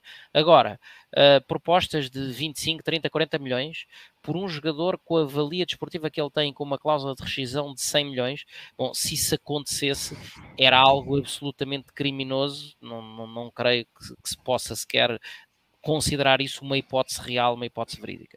Portanto, acho que o assunto Neres à exceção de algum tubarão árabe que chega aí com 80, 90 milhões de euros para cima para tentar levar o jogador, e aí sim sabemos que acenam, se eles cá ganham 1, 2 milhões, acenam com 8, 9, 10, uh, e aí sim poderá haver contexto para a saída do jogador. De outra forma, com tudo aquilo que se tem falado até ao momento, acho que é meramente anedótico e acho que Neres vai ficar, uh, até porque tem, tem perspectiva de fazer uh, uma, mais uma boa carreira, mais uma grande carreira na fase de grupos da Champions uh, e, e, reconfirmar tudo o que de bom fez no ano anterior repetindo ou melhorando aquilo que foi uma, uma participação muitíssimo boa uh, na Champions, uh, com, lembro por exemplo do, do segundo gol em Turim, uh, entre tantas outras boas exibições, e portanto, Neres para mim, de pedra e cal no Benfica, acho que, acho que tudo isto são fé diversos, é a silly season no seu melhor. Ora, por fim, e para encerrar o falar Benfica, Tiago, a tua opinião? Claro que sim, não é? Acho que pela qualidade de Neres, evidentemente que sim pelos valores que estavam em causa também, como é evidente. Aliás, recorde-se que dois dos principais jogadores que desequilibram no Benfica, ou que nós consideramos que são mais desequilibradores, acabam o contrato este ano. Garrafa e Di Maria. Um, portanto, o Benfica vender agora Neres também seria um pouco estranho olhando para aquilo que é a perspectiva de futuro. Está bem que temos Sheldrup, mas ainda não é um jogador, não é um jogador feito. Portanto, espero e Obviamente, como diz o Carmo e o Carlos, neste momento e face a realidades, esta realidade árabe que, que veio, veremos até quando, uh, mas que neste momento é uma realidade que temos que, que, que aceitar. Uh, e portanto vamos, vamos ver uh, se terá ou não impacto aqui no, no, em alguma das situações, esperemos que não, e esperemos que acima de tudo o Benfica consiga, consiga, consiga proteger os seus, os seus interesses. E há três jogadores no Benfica que neste momento não são titulares, que eu acredito que ambos um, tenham evidentemente a ambição de o serem pela qualidade que os três têm, mas o Benfica não os pode vender ao desbarato. E estou a falar de Morato, Florentino e Neres. E aquilo que se tem falado, eu sei que muitos não gostam de Morato, mas o treinador evidentemente gosta. Eu já nem vou entrar por aí. Eu vou, vou me focar naquele que é o treinador. O treinador claramente é o seu terceiro central. Gosta bastante do jogador. O jogador que acaba de ser convocado para a seleção sub-23 uh, eh, brasileira. Uh, e, e, portanto eu creio que o Benfica. E lá está. Uh, e, voltando a, e, e voltando a olhar para o médio prazo, para o médio prazo, infelizmente nós sabemos qual é a realidade do Benfica. a realidade do Benfica é que o Benfica vai continuar a ter que vender e portanto, e aquilo que nós esperamos é que a direção do Benfica tenha a frontalidade e a hombridade de dizer isto sem, sem, sem complexos. Uh, e portanto, nós sabemos, e também sabemos que os jogadores que têm maior valorização são os jogadores de formação, e portanto, uhum. sabemos que em, em, em, em normalidade, em normalidade, muito poten potencialmente, neste momento, os dois jogadores mais valorizados no Benfica para um futuro, uh, para o curto prazo, são António Silva e João Neves. E, portanto, eu acredito que o António e o João Neves façam esta época, espero que assim seja, ou seja, que ambos façam a época 2023-2024, mas acredito, acredito que uh, no final da época 2023-2024, infelizmente, um deles saia. Uh, e, e, isto partindo do princípio que o Benfica é campeão, ou seja, já estou a pôr a hipótese do Benfica ser campeão. Porque se, se, o Benfica não for campeão, ou seja, sem a garantia dos milhões da Liga dos Campeões, a situação pode piorar. Mas pronto, pondo, pondo, pondo na hipótese que sai um, e eu acho que aquele que, que potencialmente fazendo uma época em normalidade terá mais condições de sair será o António Silva. Otamendi não caminha para novo. Otamendi não caminha para novo, portanto Morato, Morato terá tudo se para se assumir. Se tiver a paciência que deve ter. A paciência. E eu acho que ele, e eu acho que ele, Morato, como o próprio Tomás Araújo, são os jogadores que este ano provavelmente vão jogar bastante. Para não falar numa coisa, não é? O azar de Morato não passar por uma lesão, abriu os portas não uma lesão de gravidade relativa, porque foi dois meses fora, e que abriu as portas da titularidade de António Silva. E no futebol nós sabemos que muitas das vezes o azar dos outros é a nossa sorte. É a nossa sorte. E portanto, uh, eu vou dar aqui o exemplo daquilo que aconteceu na pré-época. Uh, se, se o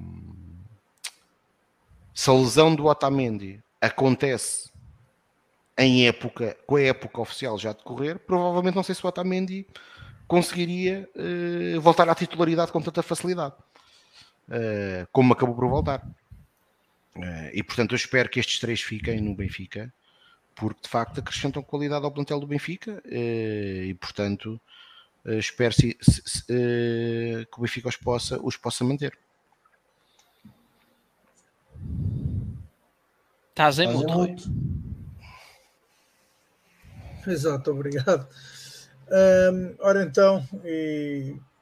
era aqui uma espécie de private jogo, não sei se podemos se posso revelar ou não, mas de qualquer maneira assim direi com este calor que se está a fazer sentir, talvez alguns aqui presentes contassem com algum rescaldo de modalidades aquáticas. Mas, ainda não, ainda não. Mas ainda não, e será então assim concluiremos o Falar Benfica número 128. O meu nome em nome do Pedro, do Carlos e do Tiago, desejamos Mas estão a voltar, estão a voltar as modalidades, né? estão a voltar.